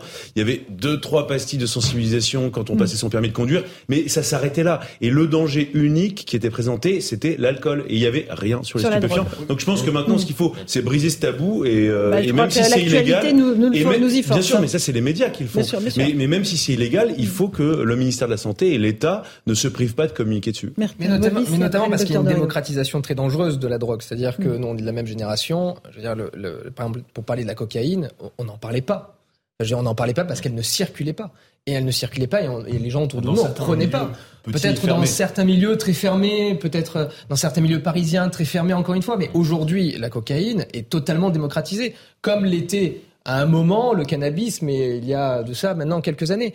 Et on, on monte en, en, grade, si vous voulez. Il y a quelques temps, c'était le joint, le cannabis, puis on est monté à la cocaïne, et jusqu'où ça va aller. Donc effectivement, il y a une démocratisation de la drogue qui est très dangereuse aujourd'hui, qui est en plus abreuvée par des discours politiques, comme vous disiez tout à l'heure, de légalisation de la drogue. Alors évidemment, pas de la cocaïne, euh, entendez-moi, mais du cannabis. évidemment, mais, c'est la, première, mais c'est la première étape. Et c'est de l'argent dans un système de trafic. exactement. Parce que c'est ça qu'il faut comprendre. Le problème, c'est pas de vendre de la drogue ou de vendre de la cocaïne le problème, c'est que vous mettez une pièce dans un système qui fait du trafic de drogue. Non, puis c'est surtout que l'État n'est pas là pour accompagner, si vous voulez, un consommateur à la mort. Enfin, je veux dire, c'est complètement délirant, quand bien même, d'ailleurs, ce consommateur serait Ou encadré. un impôt sur la vente de cannabis. Et, et sur la justice, ce qui est quand même dramatique, c'est qu'il a fallu quand même attendre 2022 pour que justement la prise de stupéfiants volontaires ne puisse pas être une cause d'irresponsabilité pénale. Il a fallu attendre 2022. Donc, si vous voulez, il y a encore beaucoup de chemin à faire, je pense aussi, sur, euh, sur ce terrain. Docteur Dorido. Euh, bah, sur le sujet, ce que, ce que, enfin, ce que la psychologie nous apprend, c'est que la prévention, ça ne fonctionne pas. Donc, euh, c'est vrai que ça fait plaisir intellectuellement parce qu'il y a des messages euh, qui, qui, qui, qui, sensibilisent le cerveau, si vous voulez, de, de l'intellect. En revanche, ce que l'on sait en psychologie, c'est que le cerveau qui agit, ce n'est pas le cerveau qui réfléchit. Et la prévention, ça ne fonctionne pas. J'aurais plutôt tendance, et là aussi, c'est la psychologie expérimentale qui nous l'apprend, à, à, à, reprendre des propos du commissaire Vallès sur l'incapacité aujourd'hui de la la justice à appliquer les sanctions qui sont prévues dans notre code pénal. Nous avons euh, une justice quand même qui a été bien pensée, même si on fait de la psychologie du, du, droit. Euh, tout ça est prévu et c'est plutôt un problème de, de, de, de l'inaction euh, judiciaire. La, la, psychologie. Dont on sait qu'elle ne, mais ça marche pas. pas. La, psychologie comportementale, c'est punition-récompense. Quand vous voulez, même, même un animal, même, même, même un animal de cirque, c'est la, la, punition qui va éteindre un comportement réflexe et c'est la récompense qui va encourager un comportement qui est, socialement souhaitable. Et aujourd'hui, on a un vrai souci de d'impunité des, criminels routiers. en matière de prévention, mhm. on communique énormément sur les risques. Par exemple, on a vu énormément de campagnes avec des accidents de la route où on voit des personnes qui meurent, avec les conséquences sur la santé, que ce soit la santé euh, mentale ou euh, corporelle. Mais est-ce qu'on envoie des euh, campagnes sur les conséquences pénales c'est-à-dire, si vous, conduisez au volant, vous encourez 10 ans de prison avec Pardon, des sur, sur la violence euh, routière, qui a fait drastiquement baisser, on a connu, fut un temps, les 10 000 morts par an sur la route en France. On est baissé à, en dessous de 3 000. Ce qui, ce qui a mécaniquement fait la différence, ce sont les radars automatiques qui ont sanctionné l'automobiliste, qui l'ont tapé au portefeuille et au point de permis de conduire, et ce ne sont pas les discours préventifs. Commissaire Vallée, on s'est déporté du, du, sur le, sujet de la conduite, conduite sous, en prise de stupéfiants ou d'alcool, mais le vrai sujet de fond, c'est les policiers, le métier de policier, les risques encourus chaque jour euh, par euh, les forces de l'ordre, policiers et gendarmes évidemment, sur une mission de, là, police secours. Hein. ils emmenaient ces trois jeunes, une jeune fille qui venait, euh, qui voulait porter plainte pour viol, faire les constatations médicales. c'est un, un, métier où on prend tous les risques en réalité. le métier de policier, pour moi, mais comme beaucoup de collègues, c'est une seconde famille. Et quand on rentre dans la police nationale, d'ailleurs jeudi après-midi, on va rendre hommage dans leur dernière demeure à nos trois collègues, Steven, Paul et puis Manon. on va les accompagner dans leur dernière demeure parce que ils ont été formés dans des écoles de police ici et là. ils sont des enfants et des gamins du Nord et une gamine du Nord. Ils vont pouvoir, parmi les siens, parmi les nôtres, pouvoir aller rejoindre nos anges gardiens dans l'eau. Il y a eu Eric Masson, il y a eu Romain Boulange le 5 septembre 2020 qui avait été tué à Villeneuve d'Ascq par une chauffeur d'alcoolisé et drogué. Et euh, ça va être encore un moment très dur. Moi, malheureusement, depuis que je suis du syndicalisme, j'assiste à de trop nombreuses cérémonies d'obsèques de nos collègues. C'est toujours un moment très difficile quand on voit les enfants, les familles qu'on fait rentrer d'entrée de jeu quand on rentre dans la police, dans la vie professionnelle, puisque quand on rentre avec des stigmates de blessures ou avec des stigmates psychologiques, parce que on voit par exemple cette victime de fait très grave, adolescente de 16 ans, qui vient se réfugier au commissariat après avoir été victime d'un fait criminel. Ils l'ont tout de suite emmené, ils n'ont pas hésité, ils n'ont pas euh, lorgné à pouvoir rapidement la présenter à un médecin. C'est ça où euh, mm. elle allait en, ils allaient en mission. Et euh, j'en profite aussi, pas de polémique évidemment, mais j'ai écouté la conférence de presse hier de la procureure de la République de Lille. Il y a un journaliste qui s'est quand même permis de demander d'avoir les résultats d'eau sanguine de nos collègues. Mais de grâce, laissez-nous enterrer nos morts. Laissez-nous accompagner nos collègues dans leur dernière demeure dignement. Après, s'il y a des questions sur la ceinture de sécurité, le gyrophare, le taux de sanguin, nos collègues, ils étaient dignes, ils étaient enthousiastes, ils étaient fiers. Ça, on leur enlèvera pas. Et je sais bien qu'aujourd'hui, la mode, c'est de s'en prendre aux policiers dans le police bashing, mais on a une majorité de la population qui est venue déposer des fleurs, qui soutient sa police. Et d'une certaine manière, l'ensemble de la nation sera invité à se rassembler autour de ces anges gardiens de la République, ceux qui ne comptent pas leurs heures, leur vie, leur temps, leur énergie, pour protéger ceux qui n'ont plus rien. Moi, je viens d'un milieu très modeste, comme beaucoup de ces policiers. Et la patrie, quand on n'a plus rien, c'est notre seul bien. Et la patrie, c'est qui? C'est ces policiers qui sont la véritable colonne vertébrale de notre République. Policiers, gendarmes, évidemment, on les associe, pompiers, tous ceux qui euh, se portent au secours euh, de nos concitoyens. Merci beaucoup de ce vibrant hommage, commissaire Vallet. On va faire une petite pause. On se retrouve dans un instant sur CNews et sur Europe 1. On reviendra sur ce qui s'est passé à Reims où une infirmière a été poignardée et puis sur ce drame de Roubaix avec cet hommage national qui sera rendu demain dans tous les commissariats, dans toutes les préfectures de France aux trois policiers qui sont décédés. À tout de suite dans Punchline.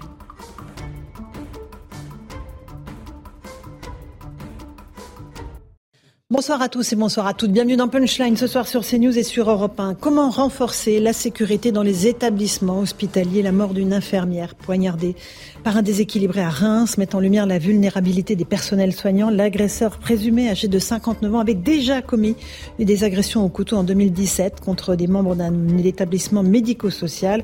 On essaiera de comprendre son parcours inquiétant et surtout la lenteur de la justice qui a tardé à statuer sur son irresponsabilité pénale. Toutes les dernières informations dans un instant. Et puis après le drame de Roubaix où trois jeunes policiers sont morts tués par un chauffard roulant sous l'emprise de la drogue et de l'alcool, c'est la question de l'aggravation des peines encourues qui ressurgit. Faut-il ou non transformer la notion d'homicide involontaire en homicide routier? On va en débattre ce soir, mais ce sera juste après le rappel des titres de l'actualité de 18h.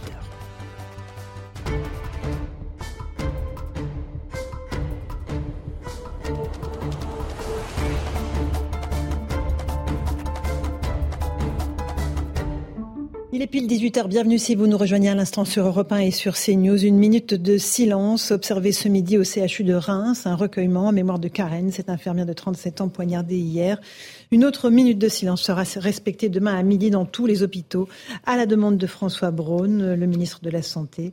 Euh, une secrétaire médicale a été également blessée lors de cette attaque au couteau par un homme de 59 ans aux antécédents psychiatriques lourds. Le suspect avait déjà poignardé quatre autres personnes en 2017. Elisabeth Borne en a profité pour rendre un hommage aux agents du service public euh, dans notre pays. La Première ministre a assuré à tous les agents de ce service public la reconnaissance de la nation et des Français. Elle a redit son émotion et son soutien après ce meurtre au CHU de Reims, mais également après la mort de trois policiers percutés par une voiture dimanche matin à Villeneuve d'Ascq, tout près de Lille. Un mot du dispositif de sécurité pour les Jeux Olympiques. Il a été dévoilé. 35 000 forces de l'ordre seront mobilisées pour la cérémonie d'ouverture le 26 juillet prochain. Une cérémonie qui va se dérouler au niveau de la Seine pour un format inédit. Selon les dernières estimations, près de 600 000 spectateurs sont attendus lors de cet événement. Enfin, l'exécutif mobilisé contre le réchauffement climatique, un plan de réduction des émissions de gaz à effet de serre a été dévoilé. Ménages, entreprises, États et collectivités seront concernés, même si le gouvernement dit chercher une forme d'équité la France vise moins 50% d'émissions d'ici 2030, conformément au nouvel objectif fixé par l'Union européenne depuis Deux ans. Voilà, il est 18h01 et 30 secondes. On se retrouve sur le plateau de Punchline sur CNews et sur Europe 1. On accueille euh, le docteur Philippe Juvin. Bonsoir. Vous êtes député Les Républicains des Hauts-de-Seine, mais avant tout euh, médecin. On reste médecin toute sa vie. On va évoquer avec vous ce qui s'est passé à Reims. Louis de Ragnel, chef du service politique d'Europe 1. Bonsoir Louis. Bonsoir Laurence. Johan Usaï euh, du service politique de CNews. Bonsoir. Et le commissaire Mathieu Vallée. Bonsoir, commissaire. On va parler aussi avec vous de, de ce qui s'est passé pour vos collègues policiers. Mais d'abord, Reims, l'émotion est très vive sur place puisque cette infirmière de 37 ans est décédée après avoir été poignardée par un déséquilibré. On va faire le point sur les toutes dernières informations en notre position et je vous passe la parole. Professeur Juvin. Une minute de silence, observée en mémoire de Karen, cette infirmière de 37 ans, tuée pendant son service à Reims ce lundi. Des centaines de blouses blanches, rassemblées devant le CHU, le personnel soignant est secoué par le drame. c'était un peu, euh, un peu dur. Dur parce que euh, la collègue ASH a couru dans le service pour nous demander de fermer les portes. C'était euh, rude. Puis après, le brancardier qui nous raconte que, euh, au final, c'est une collègue infirmière qui s'est pris plusieurs coups de couteau, qui est au bloc opératoire. On en a beaucoup parlé toute la journée. De son côté, après s'être rendu hier au CHU, le ministre de la Santé François Braun a annoncé la prochaine réunion d'un comité pour plus de sécurité pour les soignants. La sécurité des soignants est quelque chose qui nous interpelle tous, qui est absolument euh, essentiel. Euh, je réunirai avant la fin de la semaine un comité avec euh, toutes les parties prenantes, les syndicats, les professionnels, euh, pour agir le plus vite possible, pour voir ce que l'on peut faire pour garantir encore plus de sécurité pour les soignants, sachant que, et c'est ce que nous échangions, l'hôpital est un lieu par définition ouvert où l'on vient se faire soigner, ce qui rend d'autant plus intolérable cette, violence brutale dans un endroit qui est fait pour pour porter soin et pour porter secours. Le ministre de la Santé demande aussi une minute de silence dans tous les hôpitaux ce mercredi à midi. Philippe Juvin, la violence monte dans notre pays au point que 35 infirmières sont agressées chaque jour en France. Qu'est-ce que ça dit de l'état de notre société et comment est-ce qu'on peut endiguer ça? Ça dit deux choses, je crois. Premièrement, euh, une difficulté majeure de faire respecter le, droit. Euh, ce sont des violences des violences particulières parce qu'elles s'adressent à des personnels soignants. Et puis une deuxième chose, c'est l'écroulement total de notre euh, psychiatrie, avec une psychiatrie qui n'est pas capable ni de faire de la prévention, ni de prendre en charge des patients chroniques dangereux qui sont en liberté, et qui n'est pas capable de prendre aussi en charge correctement les épisodes aigus. Il y a dix ans, donc le dernier chiffre qu'on a, c'est 10 ans. Vous voyez, comme quoi on est vraiment très, très au point. C'est 2013. Il y avait une, une étude dans tous les services d'urgence de France. L'étude va être faite dans quelques semaines. il y a 10 ans, il y avait que dans les CHU, centres hospitalo-universitaires, un service sur deux simplement qui avait un psychiatre. Un seul psychiatre, on parle. Euh, en, continu durant la journée. Je ne parle pas de la nuit, que c'était plus bas. Et dans les centres hospitaliers autres, euh, régionaux par exemple, c'est euh, un hôpital, un service d'urgence sur quatre. Il faut bien comprendre que le fait d'avoir un psychiatre, euh, modifie considérablement la prise en charge d'un patient, par exemple, violent. Et moi, ce qui m'inquiète dans la déclaration de, de M. Braun, le ministre de la euh, Santé. Le, ministre de la Santé, c'est qu'il dit on va prendre des mesures, on va prendre des mesures. Mais en fait, vous l'avez rappelé, des violences, il y en a tous les jours. Celle-ci est particulièrement grave. Mais je pourrais vous citer des exemples qui ont failli être aussi graves il y a encore quelques semaines, y mhm. compris dans des hôpitaux qui sont des hôpitaux euh, de, grands Par exemple, c'est quoi? C'est des, violences gratuites? On vient pour tuer un médecin, pour tuer une infirmière? ah, Il y a de tout. Alors évidemment, vous avez tout, tout le lot de l'agressivité mhm. euh, verbale, euh, permanente. Celle-ci, d'ailleurs, est, minorée parce que on passe, on passe dessus. Je pense, moi, qu'une des voies de, de, traitement du sujet, c'est d'être impitoyable avec ne serait-ce que les insultes à l'égard des personnels soignants. Il faudrait qu'une plainte soit déposée systématiquement par l'établissement quand un personnel soignant est agressé, y compris verbalement. Puis après, vous avez toute l'échelle de l'agression.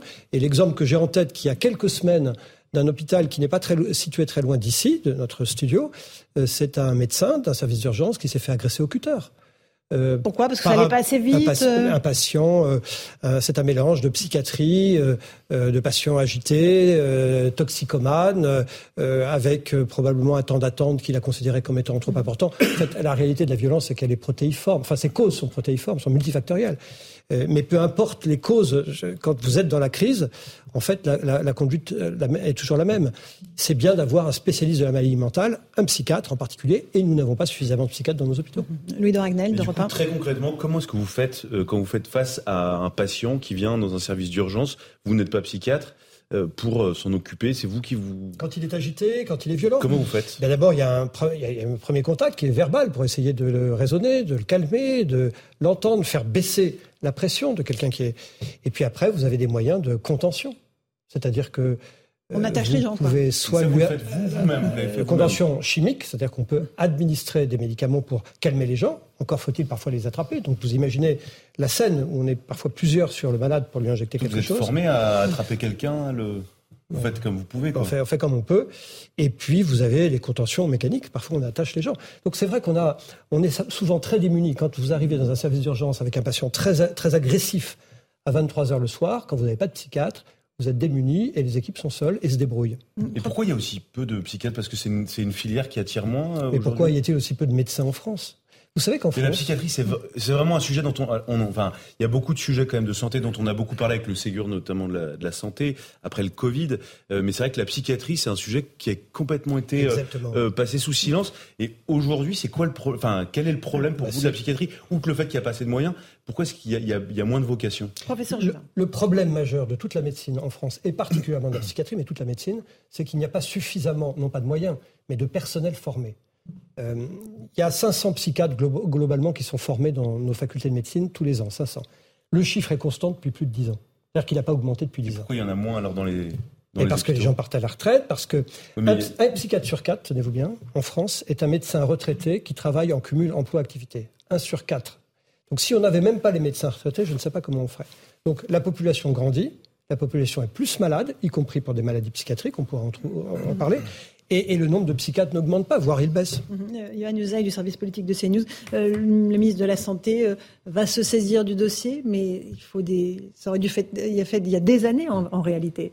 Je comprends la prise de parole du ministre qui, compte tenu de ce drame, veut d'abord rassurer le personnel médical, ceux qui travaillent dans les hôpitaux précisément, adresse un message à l'opinion qui réclame aussi des mesures supplémentaires parce que tout le monde a été atrocement choqué, bien sûr, par ce qui s'est passé. Donc c'est une réaction politique entre guillemets classique quand il y a fait divers, c'était là un fait divers dramatique, mais de ce type-là, il y a une réaction, une annonce politique. Il faut se méfier de ce type de réaction. Généralement, ça ne porte pas beaucoup ses fruits, parce qu'en réalité, euh, c'est la société dans son ensemble qu'il faut protéger. Protéger les infirmières, vous avez ce chiffre, les médecins généralistes, on a appris ce chiffre il y a quelques heures, euh, les, les agressions dans les cabinets des médecins généralistes ont bondi de 23% l'année dernière. Il faut protéger les policiers qui sont souvent agressés, ça doit protéger ceux qui nous protègent. Bah, vous voyez bien qu'on ne s'en sort pas. Et quand on dit qu'il faut protéger la société dans son ensemble, ça passe par la psychiatrie qui est devenue un secteur complètement abandonné. Il y a deux fois moins de lits aujourd'hui en psychiatrie mmh. qu'il y a 20 ans. Est-ce que vous imaginez la catastrophe Ça conduit à des faits divers dramatiques dont on parlait là trop souvent. La prison, on en parle souvent. Il y a un gros problème avec la prison qui est devenue une usine à créer des récidivistes parce qu'il n'y a pas de suivi, parce qu'on ne suit pas les prisonniers. Donc c'est quelque chose de beaucoup plus global que des annonces de ce type-là qui sont des annonces politiques et qui, hélas, ne porteront pas leurs fruits. Professeur Juvin, ce qui est très fatigant, si vous voulez, ce sont ces annonces et ce sont euh, les minutes de recueil Évidemment, nous sommes tous attristés, et évidemment, il y a des, des minutes de recueillement, et elles sont importantes. Mais elles ne peuvent pas être l'alpha et l'oméga de l'action publique. Alors l'action publique se contente de ça. Et moi, je pense qu'il y a deux choses qu'il faut faire. Il y a une première euh, politique en matière de répression. Euh, les spécialistes sur la table, l'action publique, c'est-à-dire qu'il faut des mesures simples et radicales pour protéger ceux qui nous protègent, les policiers, les pompiers, mmh. euh, les infirmières, les médecins. Tu touches à une infirmière, à un policier, à un pompier, le soir, tu dors en prison. Première mesure. Et ensuite, sur la psychiatrie particulièrement, il faut regarder ce que Chirac avait fait pour le cancer il y a 20 ans. À l'époque, il y a 20-25 ans, la prise en charge des maladies du cancer n'était pas vraiment extraordinaire en France. Et ils ont créé l'INCA, Institut national pour le cancer. C'est-à-dire une sorte d'organisation chapeau qui a, abrité à la fois la recherche, le monde de la recherche, le monde du soin, le monde euh, logistique, le monde industriel qui, qui crée les médicaments pour le cancer. Et grâce à ça, le niveau de prise en charge des maladies du cancer a beaucoup augmenté en France. Il faut faire la même chose pour la psychiatrie. Il faut un INCA de la psychiatrie de la recherche, des soins, de l'organisation. L'appel de Philippe Juvin en direct dans Punchline sur CNews sur Europe On fait une petite pause. On va s'intéresser au profil de cet agresseur de 59 ans euh, qui a euh, agressé et tué cette infirmière euh, hier à Reims. le très très long parcours judiciaire, 5 ans, puisqu'il avait déjà agressé en 2017 à coups de couteau d'autres personnels médicaux. À tout de suite.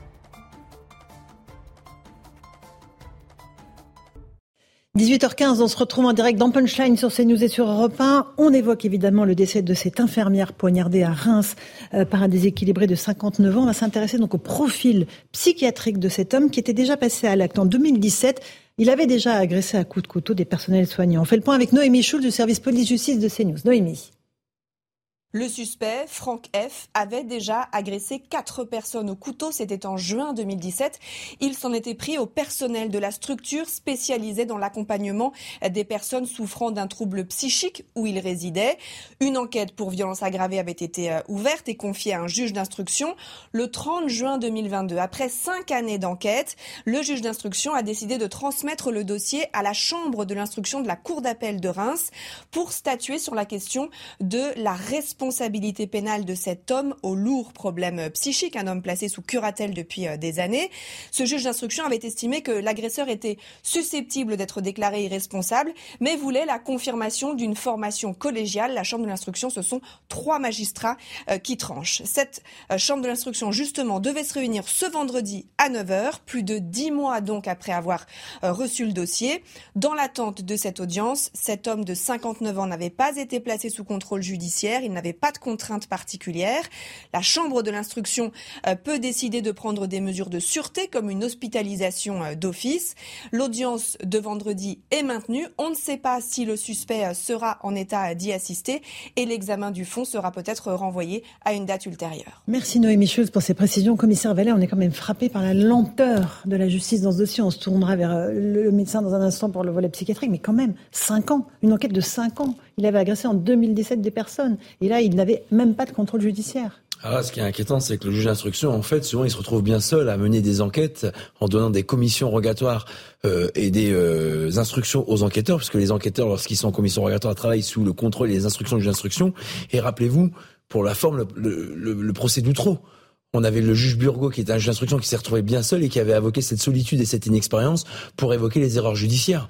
Et aujourd'hui, la fin du d'Outreau c'était 2015, ça avait commencé en 2004 et aujourd'hui on voit que en cinq ans, le juge d'instruction qui était seul à instruire ce dossier s'est retrouvé bien démuni et d'une certaine manière bien euh, inédocumenté pour pouvoir prendre une décision et il saisit la chambre de la cour d'appel de Reims. Donc finalement, c'est ce qu'on disait tout à l'heure, on refait les mêmes erreurs avec les mêmes problématiques identifiées, mais avec des solutions qui ne viennent pas. Et décidément, en réalité, on a encore des victimes supplémentaires. Et ce que nous on demande, c'est effectivement une justice plus rapide. Et j'ai entendu hier le garde des Sceaux nous dire que pour lutter contre les violences conjugales, on a créé encore des pôles spécialisés avec des magistrats spécialisés, avec des structures spécialisées. Mais comme on manque de greffiers, de magistrats et des tribunaux qui sont quand même en désuétude la plus complète, même s'il y a un investissement sur les dernières années, je me demande on va aller les chercher tous ces personnels qu'on n'a pas et avec euh, déjà des procédures qui les accablent au quotidien. Absolument raison, commissaire. Professeur Juvin, cinq ans d'enquête. Et un individu dangereux qui était lycée euh, euh, libre. C'est tout le drame de la justice qui peut se résumer en un seul mot, c'est le délai. En fait, euh, j'entends que chaque fois qu'il y a un drame, il y a toujours quelqu'un qui se croit plus intelligent qu'un autre, qui va faire une proposition en disant oui, il faut durcir le code pénal. Mhm. Enfin, pardon, la question n'est pas là. La question, c'est déjà de l'appliquer et de l'appliquer dans des délais. Donc, le vrai sujet, c'est la rapidité de la justice et la certitude que quand on commet un fait, on va être rapidement euh, sanctionné. Pas un jour sanctionné, mais rapidement. Parce que la rapidité est liée aussi à la certitude de l'être. Ça, c'est une, c'est une évidence. Mais pardon, ce que vous vivez dans la police et ce que vivent les, malheureux juges dans la, justice, nous le vivons, nous les médecins. Essayez de trouver aujourd'hui, facilement, rapidement, un psychiatre pour euh, un psychiatre, c'est impossible. Un enfant, ou pour un adulte, ou pour un adolescent. Donc vous voyez que nous sommes totalement démunis là-dessus. Et après, il ne faut pas de l'arme de crocodile comme on en a de beaucoup d'autorités, je trouve aujourd'hui, en disant ah ça va changer. Non, en réalité, euh, rien ne va changer puisque les mesures ne sont jamais prises. Euh, je vous dis, qu'est-ce qu'il faut faire? Euh, L'INCA de la psychiatrie, l'Institut national du mmh. cancer de la prostate, il faut multiplier par deux le numerus clausus en France, par deux, et donc, on, va, on aura non plus 500, mais 1000 psychiatres formés tous les ans. Il faut, bref, euh, donner des forces vives et faire en sorte que dans les hôpitaux, on ait du personnel. Aujourd'hui, on n'a pas, de, on n'a pas de personnel. Louis de Ragnel, euh, encore une fois, 5 ans. Il a agressé 4 personnes au couteau en 2017. Comment est-ce qu'on peut avoir un individu qui n'a même pas de contrôle judiciaire euh, en liberté dans les rues? Alors ça, c'est la décision. Encore une fois, je vais dans le sens de, de ce que dit euh, Monsieur le député. Euh, c'est la décision de la justice, euh, la décision du contrôle judiciaire. Donc manifestement, ce contrôle judiciaire n'a pas été jugé nécessaire. On sait qu'il était suivi médicalement. C'est ce que ce que dit en tout cas le, ministère de la Justice aujourd'hui. et effectivement, là, on est dans une sorte de no man's land de, de, où tout le monde essaye d'échapper un peu à sa responsabilité. Et, et je veux pas non plus charger le, les personnels de justice qui ont pris cette décision-là, parce que euh, il y en a, la plupart d'entre eux sont de bonne volonté et ils sont souvent débordés, surchargés de travail. Moi, ce que je note simplement, ce qui m'a un peu étonné quand même dans la présentation des faits, euh, c'est qu'on dit qu'il n'y avait pas de mobile, c'est-à-dire qu'il n'y avait pas de raison connue pour l'instant euh, qui, qui, aurait pu justifier, expliquer l'acte euh, de cette personne. Mhm, mhm. et, et, en fait, euh, si on, on, en sait un peu plus, c'est-à-dire que, en tout cas dans le dans le ce que ce que le, la personne donc de, de 59 ans a expliqué aux policiers au moment de son interpellation, il leur a dit très clairement qu'il euh, il en voulait énormément euh, aux blouses blanches, sont ces mots, euh, parce qu'il considère qu'il a été très mal pris en charge dans son suivi psychiatrique et que manifestement ce qu'il dit, en tout cas, il a vécu, on lui a fait subir, subir pardon, des maltraitances et il dit d'ailleurs aux policiers, alors qu'il venait de tuer donc cette infirmière, à chaque fois que je recroiserai une blouse blanche, je la planterai car je veux me venger. Euh, donc le, mobile, on l'a, il, est, il est, il est caractérisé. il est caractérisé. La vengeance, c'est un mobile. Pour rebondir sur les propos de Monsieur Juvin et de Ludrainen, D'abord, les contrôles judiciaires, c'est un sacerdoce pour les commissaires à faire respecter, parce que dès qu'un magistrat prend un contrôle judiciaire, c'est le commissaire ou la brigade de gendarmerie qui est en charge de l'application. Et souvent, il y a des carences, mais par la multitude de procédures et les portefeuilles que chaque enquêteur de sécurité publique supporte, c'est très difficile d'avoir un suivi assidu et quasiment instantané. Ensuite, je suis complètement d'accord avec vous, Monsieur Juin, c'est pour ça que nous on propose une chose, et je crois que votre parti et d'autres partis le reprennent, c'est ces fameuses courtes peines. Le but, c'est pas de mettre pendant dix ans une personne qui insulte un soignant, un pompier, un médecin, un policier ou un gendarme ou un élu en prison. Le but, c'est une comparution immédiate, une sanction immédiate. On sait qu'aujourd'hui, en dessous d'un an, on va pas en prison, mais on peut très bien faire 15 jours, un mois, de manière à ce que dans des établissements dédiés, évidemment pas avec les grands criminels ou ceux qui font des longues peines de prison, pouvoir les incarcérer de manière à ce qu'il y ait une réponse pénale ferme, dissuasive, immédiate, exécutable, et qui derrière donne un sens réellement à ce que la personne on lui reproche. Mhm. J'applaudis. Oui, vous, ah, vous prenez. Oui, bien sûr. Aujourd'hui, la prison, en fait, est devenue l'alpha et l'oméga de la réponse pénale. Et comme elle est difficile parce que les prisons sont pleines, du coup, il n'y a pas de réponse. C'est ça le paradoxe. Donc, ce que nous proposons, nous, c'est de rétablir des petites peines qui ont été abolies, hein, d'ailleurs vous l'avez rappelé, on, rétablit les petites peines, et euh, plutôt que de condamner quelqu'un à six mois qu'il ne fera jamais, je préfère qu'il soit condamné à six jours qu'il fera. Mmh. Et là, vous verrez, ça sera efficace. Ivan Usaï, de service politique de oui, Je ne suis pas certain qu'il faille blâmer les magistrats dans, dans ce cas-là. Je crois que nous payons là avec, avec, cette affaire, mais globalement, la société paie en ce moment des choix politiques et budgétaires qui ont été faits durant les dernières années et même durant les dernières décennies. Parce que si la justice est à ce point exsangue, c'est aussi parce que des coupes budgétaires très importantes ont été faites à un moment où les différents gouvernements qui se sont succédés à la tête de nos pays cherchaient à faire des économies. Et la justice a fait partie de ces ministères qui ont été pendant des années extrêmement mal lotis. Il faut reconnaître à Éric Dupont-Moretti qu'il est quand même le premier garde des Sceaux à avoir obtenu des hausses de budget très importantes et significatives. Rappelons qu'il a fait une promesse. Il souhaite diviser par deux le délai entre le moment où l'auteur des faits commet son délit et le moment où il sera jugé. Ça va prendre du temps. On verra bien si c'est le cas effectivement mois mois. Mais hein. c'est une promesse qui est extrêmement euh, importante. Après, quand on a dit cela, on peut aussi s'étonner qu'une personne considérée comme étant irresponsable soit en pleine nature, puisse aller et venir à sa guise et donc agresser qui elle veut. En réalité, ça, c'est un autre souci. Juste un mot, euh, je, suis d'accord avec vous, euh, Johan. Moi, il y a quand même des choses que je ne comprends pas. Euh, C'est-à-dire que effectivement, il y a plus 8%, euh, c'est l'augmentation du budget du ministère de la Justice et c'est sous le, la présidence d'Emmanuel Macron. Et dans le même temps, Emmanuel Macron nomme une contrôleuse générale des prisons qui explique quand même, je viens de retrouver ses phrases, elle a publié un rapport il y a quelques quelques jours, euh, que euh, plus on construit, plus on remplit les, les prisons, et donc c'est un drame, et donc il faut pas construire plus. Elle explique que euh, on cède à une facilité du populisme lorsqu'on explique qu'il faut plus d'incarcération. Euh, elle déplore effectivement le fait qu'il y ait trop de, il y a une surpopulation carcérale, mais de l'autre côté, en fait, il y a, c'est un choix qui est éminemment politique. Si tout le monde déplore la surpopulation carcérale, ensuite il y a deux lignes très claires en fait. C'est soit vous dites, bah il faut construire plus de places de prison, soit vous considérez qu'il y a trop de détenus en prison et donc qu'il faut les libérer ou qu'il faut faire des aménagements de peine. Et il y a toujours ce flou, si vous voulez. Et ça c'est pas, c'est pas clair. Et je, je, je cite une dernière phrase quand même qui est incroyable. La, la contrôleuse générale de, des prisons, des privations, de privation de liberté, qui est nommée indirectement par le, le président de la République, explique quand même que l'annonce euh, de l'augmentation de 15 000 euh, place de prison en France est une proposition qui fleure le rance. mais justement, donc et, si vous voulez en fait politiquement, si vous voulez, il y a des choses qui sont pas claires. Et, je trouve qu'en fait maintenant il faut choisir son faut choisir son camp. Je pense que le chef de l'État, s'il veut vraiment montrer euh, par les faits aussi dans quel camp il se situe, il faut accélérer le plan de construction de, places de prison. Parce qu'en fait, hein. non mais en fait comme on, vient de on vient de tourner le sujet dans tous les sens, la base c'est d'expliquer qu'en fait dès lors qu'il y a une menace dès, lors qu'il y a une menace pénale, il faut qu'il y ait la sanction. Mais comme la sanction ne peut pas être appliquée puisqu'il n'y a, a, pas de place en prison, en fait, c'est le serpent qui se mord la queue. Donc il faut commencer par le début. Il faut accélérer le plan de construction. Cela montre premièrement qu'il y a beaucoup d'idéologie dans ce débat, avec des gens qui considèrent que punir c'est mal. En fait, c'est ça le vrai sujet. Deuxièmement, je suis tout à fait d'accord avec vous. Évidemment, les magistrats ne sont pas à blâmer. Ce qui est à blâmer, c'est cette dérive idéologique qui a envahi le pays, qui pendant des années, qui fait que justement la punition n'est pas une bonne chose. Puis il y a un troisième point, on ne peut pas se satisfaire de dire ah on a mis beaucoup d'argent dans la justice. Je, vais vous dire pourquoi. Parce que c'est le coup qu'on nous fait désormais quand ça va pas. On dit on met de l'argent. Moi, je ne demande pas à ce qu'on mette de l'argent. Je veux qu'on mette de l'efficacité.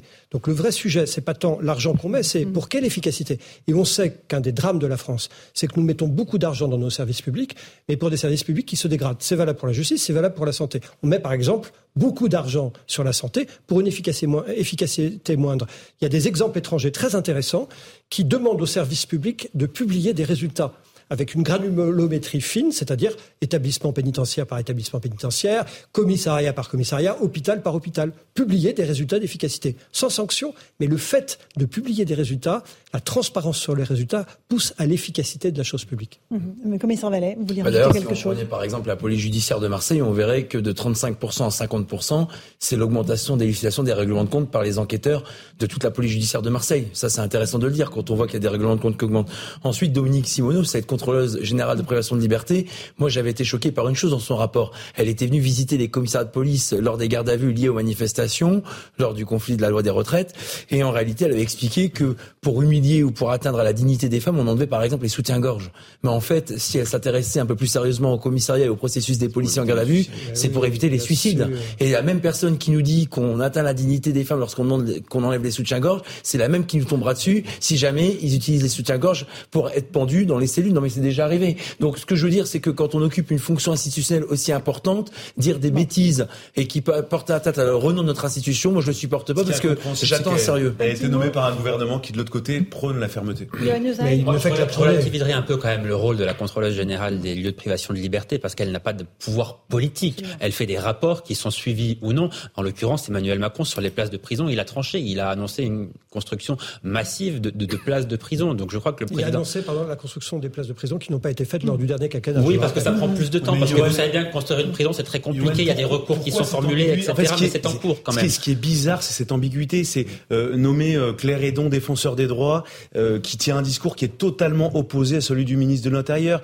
Mais qui, encore une fois, n'a pas de pouvoir politique. C'est important de le préciser pour ceux qui nous regardent et nous écoutent. Je suis d'accord avec vous, mais elle entretient un climat de défiance contre la politique de fermeté du gouvernement. Et, et en fait, tout ça, ça brouille le message. Oui, alors commissaire Vallet, vous vouliez rajouter Non, non mais moi je suis pas d'accord avec, euh, des fois avec Yann, on n'est pas d'accord. La défenseur des droits, la contrôleuse générale des lieux de liberté ont quand même une mm. parole qui est forte au sein de nos institutions de la République. D'ailleurs, ils ont été constitutionnalisés par euh, Nicolas Sarkozy avec la réforme sein de 2008. Et donc, ce qu'on dit, c'est que quand on veut critiquer des forces de police ou de gendarmerie, euh, malheureusement, c'est souvent le cas même de certains élus de l'extrême gauche, mm. c'est qu'ils ont un commentaire à faire sur tout, mais ils y connaissent rien en fait. C'est ça moi que je reproche aux gens. Monsieur Juvin est médecin. Voilà, moi je suis, moi je suis, Monsieur Juvin est médecin. Moi je suis pas médecin. Je vais pas expliquer comment fonctionne le processus des services d'urgence ou de gériatrie. Une dernière question, parce que demain, euh, il y aura euh, l'hommage national, jeudi, mm. l'hommage national pour vos trois collègues. Évidemment, on a une pensée pour eux, pour leurs familles et, tous vos collègues sur le terrain. Oui, bah, s'il y a ce dernier mot important, et finalement le plus important pour nous. Euh, je remercie euh, le major de police qui dirige la brigade June de commissariat de Roubaix. Euh, lorsqu'il a rencontré le ministre l'Intérieur, on m'a rapporté des propos sur des déclarations, modestement, que j'ai pu faire à l'endroit de Paul, de Steven et de Manon. Et je veux les en remercier parce que c'est moi qui suis admiratif de leur courage chaque jour et chaque nuit d'aller sur la voie publique, de se frotter à la délinquance, au danger, à la difficulté et surtout avoir l'esprit que le lendemain matin, quand tu travailles de nuit ou le soir, quand tu travailles de journée, il y a cette possibilité de pas rentrer à la maison, de voir les familles, les enfants, les proches, les amis. Et d'une certaine manière, quand j'ai discuté encore hier soir avec un gardien de la paix de la brigade de nuit de Roubaix, il me disait qu'en arrivant au commissariat, par exemple avec Manon, il avait été affecté au service de plainte pendant trois mois et que Manon euh, trépignait d'impatience d'aller en brigade de roulement, faire le tout venant, quand vous faites le 17 police secours, quand vous voyez ces policiers en véhicule sérigraphié. Et donc, euh, en réalité, le plus bel hommage que les Françaises et les Français leur rendent, c'est quand un policier interpelle un voleur, interpelle un mari violent ou euh, résout un problème lié à des infractions qu'on nous monter aux concitoyens et qu'on a juste un simple merci, merci et une simple témoignage de reconnaissance. C'est la, plus belle euh, façon de témoigner son soutien aux forces de l'ordre. Même si je le rappelle, on peut toujours s'améliorer. Mais encore une fois, le lourd tribut que paye la police nationale et la gendarmerie nationale, on n'est pas dans la même, on est dans la même institution, on n'est pas dans la même direction, on est dans la même institution et on porte la même passion de servir. Et eh ben c'est important et je remercie tous ces anonymes qui sont venus déposer des fleurs, qui ont témoigné par les réseaux sociaux de leur soutien policier. Cette cagnotte qui est réunie à peu plus de 130 000 ou 140, enfin il y a une somme mirobolante pour nos collègues, on en est vachement touché, qui va être reversée intégralement en famille. C'est sur Litchi, pardon de faire un peu de pub, mais, au moins ça permettra de ces familles euh, de pouvoir euh, non pas malheureusement revivre parce qu'on sur, on vit pas ça, mais de survivre avec ces moyens euh, modestes qui permettront aussi d'apporter un soutien moral et financier. Hommage à nos forces de l'ordre. Merci, Merci commissaire Vallet. 18h31, tout de suite le rappel des titres de l'actualité avec Somaya Labidi.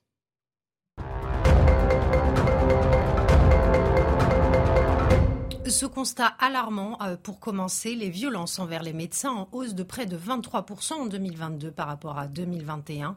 1244 incidents ont été déclarés par les blouses blanches l'année dernière, soit un nombre jamais atteint ces 20 dernières années, selon le rapport de l'Observatoire de la sécurité des médecins publié euh, ce mardi. EDF sera entièrement contrôlé par l'État à partir du 8 juin. C'est l'annonce de Bruno Le Maire. Cette renationalisation, très critiquée par les petits actionnaires, a pour objectif de proposer le prix le plus bas possible et de garantir l'unité de l'énergéticien.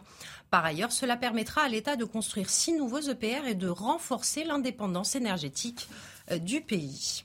Et puis les suites des insultes racistes contre le joueur du Real Vinicius Junior, la police espagnole saisie d'une enquête pour délit de haine a annoncé avoir interpellé trois jeunes, des jeunes suspectés de comportements racistes lors du match de dimanche à Valence. Les autorités précisent que l'enquête se poursuit pour identifier d'autres auteurs présumés.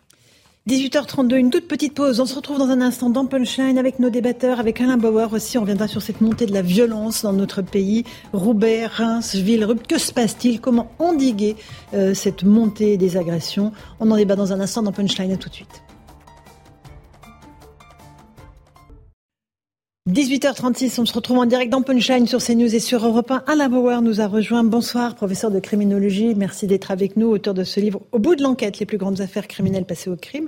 First Edition avec Marie Drucker. Euh, on va revenir sur cette montée de la violence dans notre pays, contre les forces de l'ordre bien sûr, contre les médecins.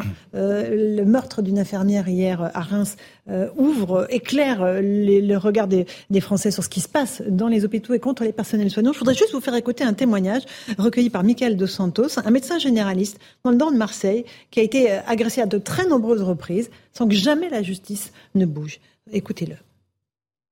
Saïd Wichou n'est pas surpris par l'augmentation des violences contre les médecins. Ces dernières années, ce médecin généraliste à Marseille a été insulté, menacé et parfois même agressé.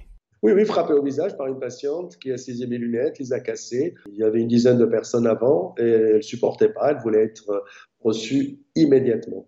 À chaque agression, Saïd Wichou a porté plainte sans succès. Euh, j'ai été menacé de mort, j'ai porté plainte, ça a été classé sans suite.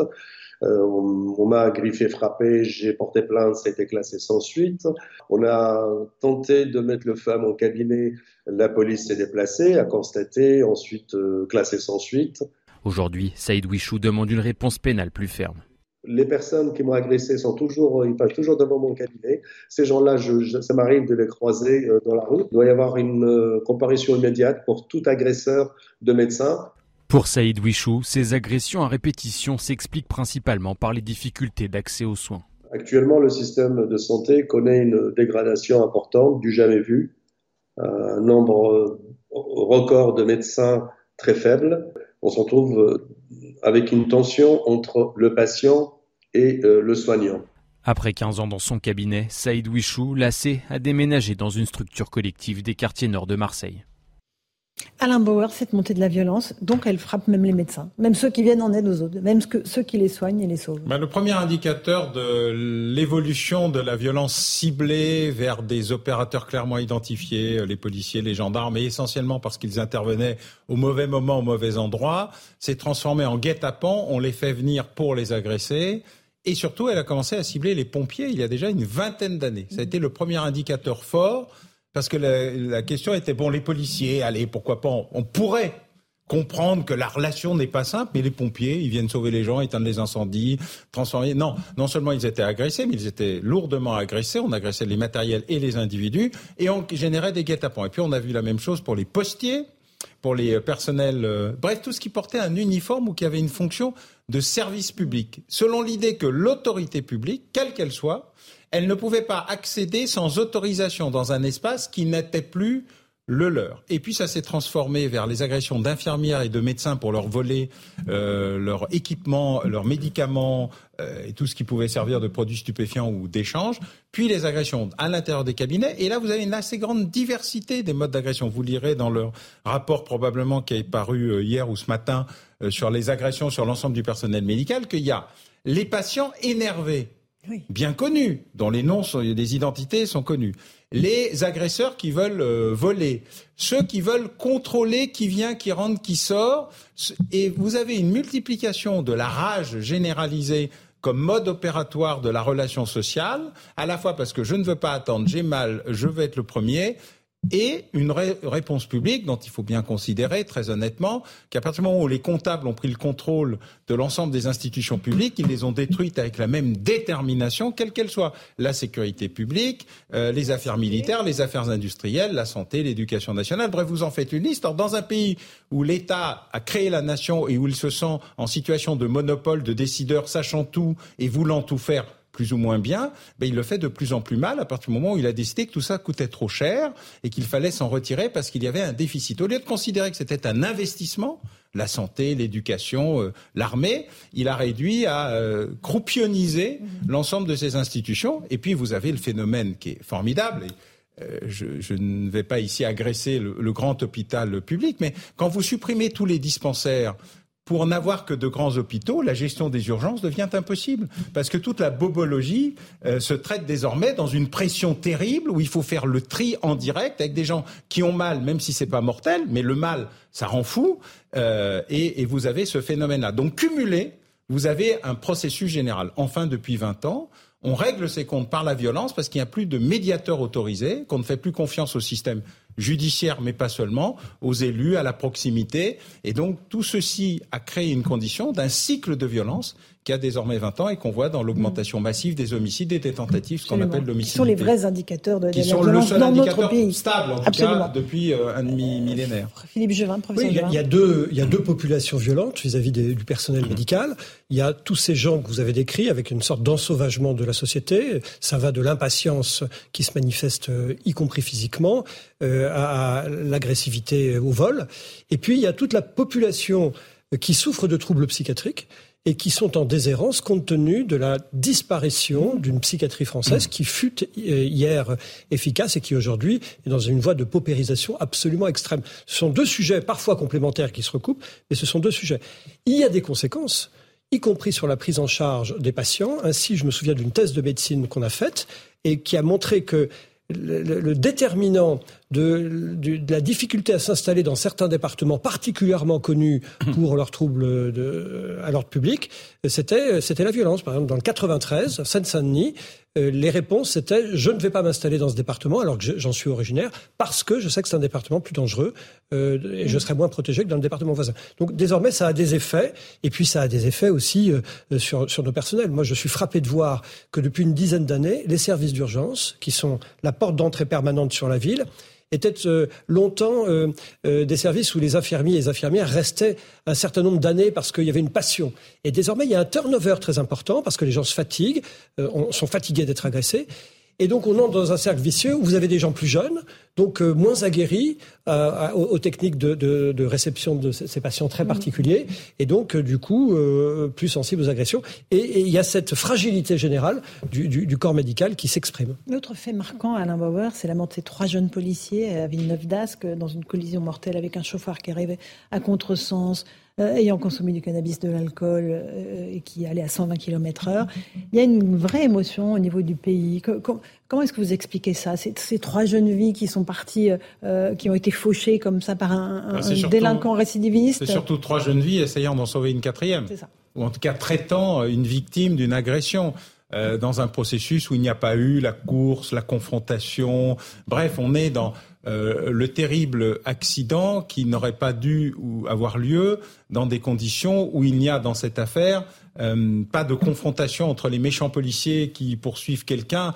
Bref, on est dans euh, l'émotion généralisée parce que justement, ça n'aurait pas pu arriver. Mais il faut bien le souligner, et la partie de Philippe Juvin sur la question psychiatrique, c'est aussi la relation qui existe désormais entre la surconsommation de stupéfiants, mmh. d'alcool et les dégâts euh, que ceci euh, provoque. C'est-à-dire qu'on a eu déjà une affaire où la question de la surconsommation de stupéfiants est devenue une excuse à l'absence de poursuite malgré un assassinat. Je dis bien un assassinat, parce que je pense mm. que nous sommes plus dans la préméditation que dans autre chose. Vous parlez de quelle affaire? L'affaire Sarah Halimi.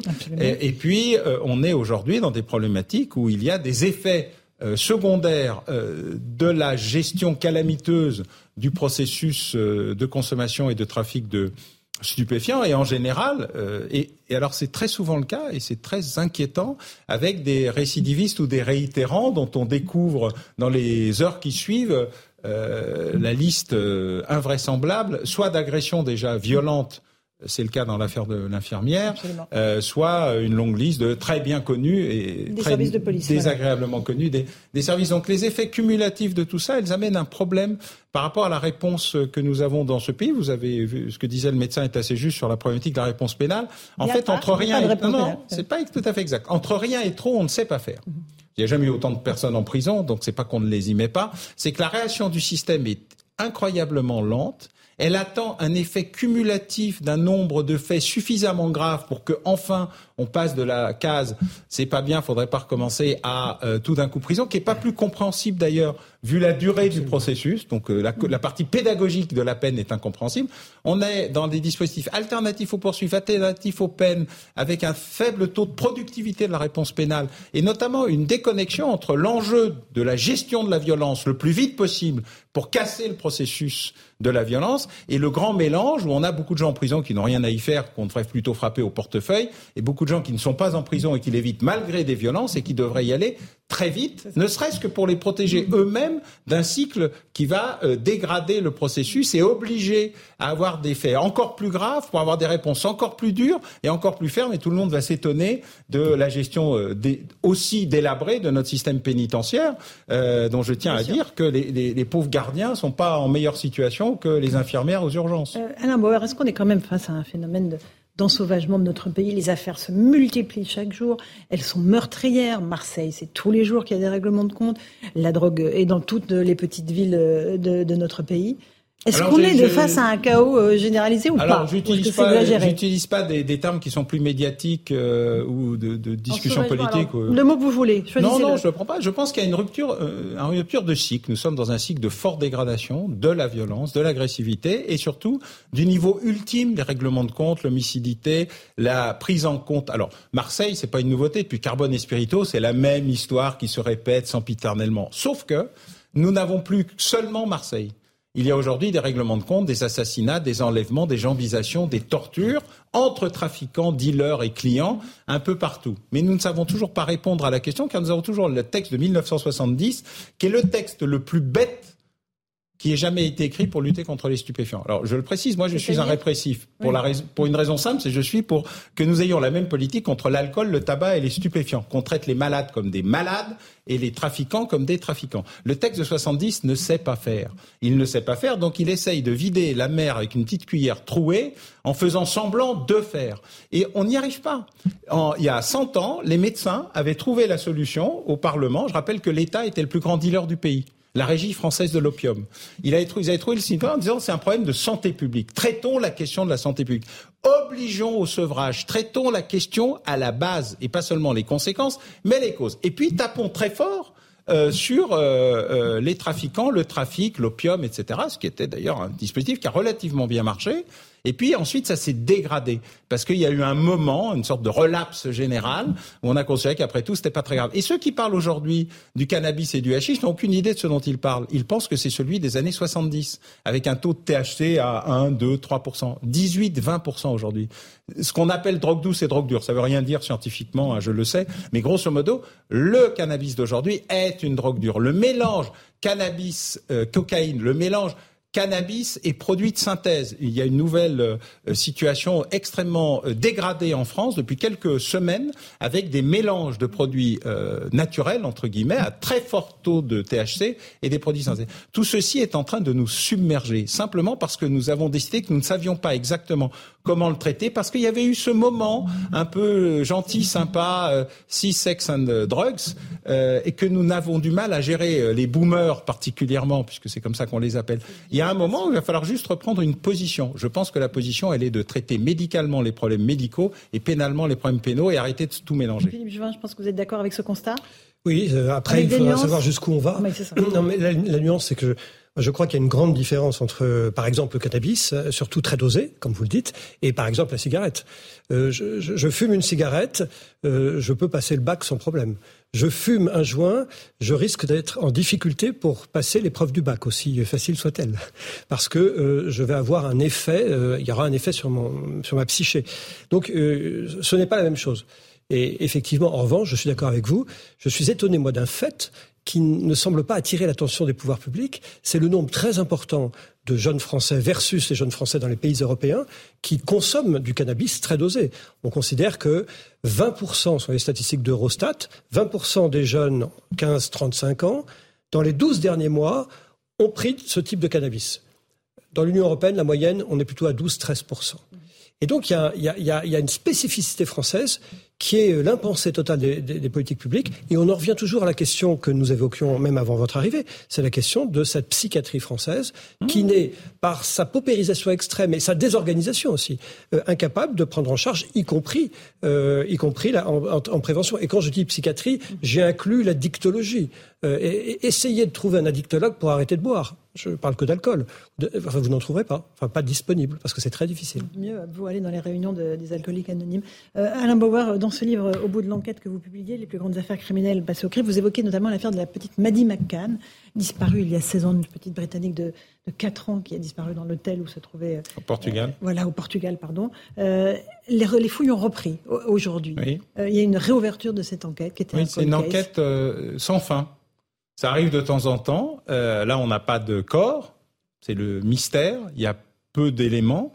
Il y a des rebondissements permanents, euh, des une relation très difficile et très violente entre le Portugal et la Grande-Bretagne, la presse portugaise et la presse euh, et la presse m'a dit mis en cause. Hein, oui, la presse britannique et la police portugaise, pardon. Les parents mis en cause, puis pas mis en cause, puis des pistes dans tous les sens, puis enfin l'arrestation d'un Allemand qui lui-même avait agressé pas loin et un peu plus tôt euh, quelqu'un au Portugal, euh, allemand qui n'a jamais ni vraiment avoué, qui a été condamné, mais pas pour cela, et qui semble-t-il dans un moment particulier a fait euh, des, a donné des éléments où l'enquête allemande aurait enfin donné des éléments, car tout ça dure depuis plusieurs années déjà, qui aurait permis de retrouver une piste pour ouvrir des fouilles que la police portugaise a, a commencé. Et euh, ce sont des, éléments extrêmement importants qui montrent à quel point il y a une détermination pour trouver ces affaires, surtout quand il s'agit d'un enfant, et encore plus quand il y a un doute euh, sur euh, la mort ou pas euh, de l'enfant. Et, et, on reprend beaucoup d'affaires régulièrement et c'est très impressionnant de voir à la fois quand la police rate totalement une affaire en polluant la scène de crime, en la piétinant, en oubliant tout. C'était le cas là au Portugal? Non, non, là, ils ont fait ce qu'ils ont pu, et d'ailleurs, ils ont eu fait une vraie enquête, mais c'est une enquête euh, dans le mur, c'est une enquête qui va d'impasse en impasse, avec une pression médiatique britannique extrêmement forte, un peu comme l'affaire Dickinson. C'est la pression britannique et la bonne volonté du juge Van Ruynbeck. Euh, on en parlait il y a quelques, quelques jours euh, pour se rappeler à quel point euh, la volonté de faire de la criminologie, du profiling, de l'ADN avait amené à réduire petit à petit jusqu'au moment où il y avait eu une conjonction d'événements aussi invraisemblables pour le début de l'enquête où tout avait merdé structurellement pour amener à une surprise heureuse quand un douanier lit un, journal anglais perdu euh, sur euh, un banc d'un aéroport de Floride pour découvrir M. Arce Montes qui, lui, euh, sera identifié et condamné. Donc on est au bord d'un événement. Je veux dire, ce qui se passe actuellement peut être un événement aussi important que, je ne sais pas, euh, la découverte du corps de Madame euh, Jubilard un jour. Mhm, d'accord. Et là, euh, on pense au calvaire des parents hein, qui, depuis 16 ans, cherchent leur fille. Il y a régulièrement des jeunes filles qui se font passer pour Maddy, mhm. qui disent que c'est elle.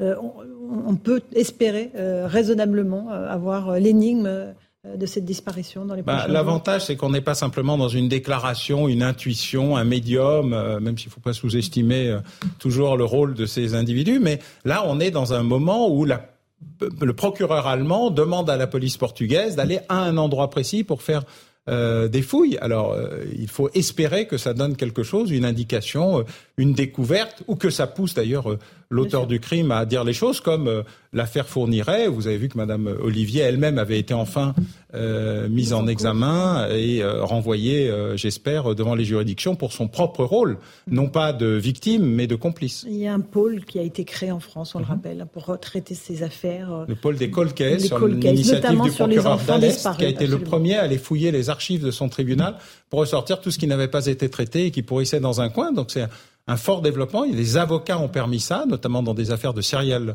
euh, killer euh, dans Lyon. Euh, on sent bien qu'il y a désormais une reprise en compte de ces éléments et que la justice répond euh, aux familles et qu'elle les cherche. On a à peu près les mêmes cas. Nous, on en avait identifié 300 avant de, de lancer l'émission qui est à l'origine du livre. On, on, a vu l'autre jour que ça ressemblait à peu près à ce qui est arrivé au pôle de Colcaise, mais ça nécessite des moyens considérables, une volonté considérable, l'organisation de, de, dispositifs. Les gendarmes ont, ont, ont beaucoup progressé euh, de ce point de vue-là et ils ont beaucoup aidé euh, dans des affaires résolues ou pas résolues. Ils ont appris de leurs erreurs dans l'affaire euh, du petit Grégory tout particulièrement, qui a été une des affaires les plus mal gérées par l'ensemble du système depuis le début. Donc il y a des progrès, ce sont des signes qui pourraient permettre de clore une affaire. Il faut toujours souligner quand ça arrive que c'est une bonne nouvelle. Au bout de l'enquête, les plus grandes affaires criminelles passées au crible aux éditions First. Merci beaucoup Alain Bauer, Yann Usaï. Merci euh, professeur Philippe Juvin et Louis de Ragnel. Dans un instant, c'est Christine Kelly qui vous attend sur CNews pour Face à l'info et c'est Europe 1 soir sur Europe 1. Bonne soirée à vous sur nos deux antennes et à demain.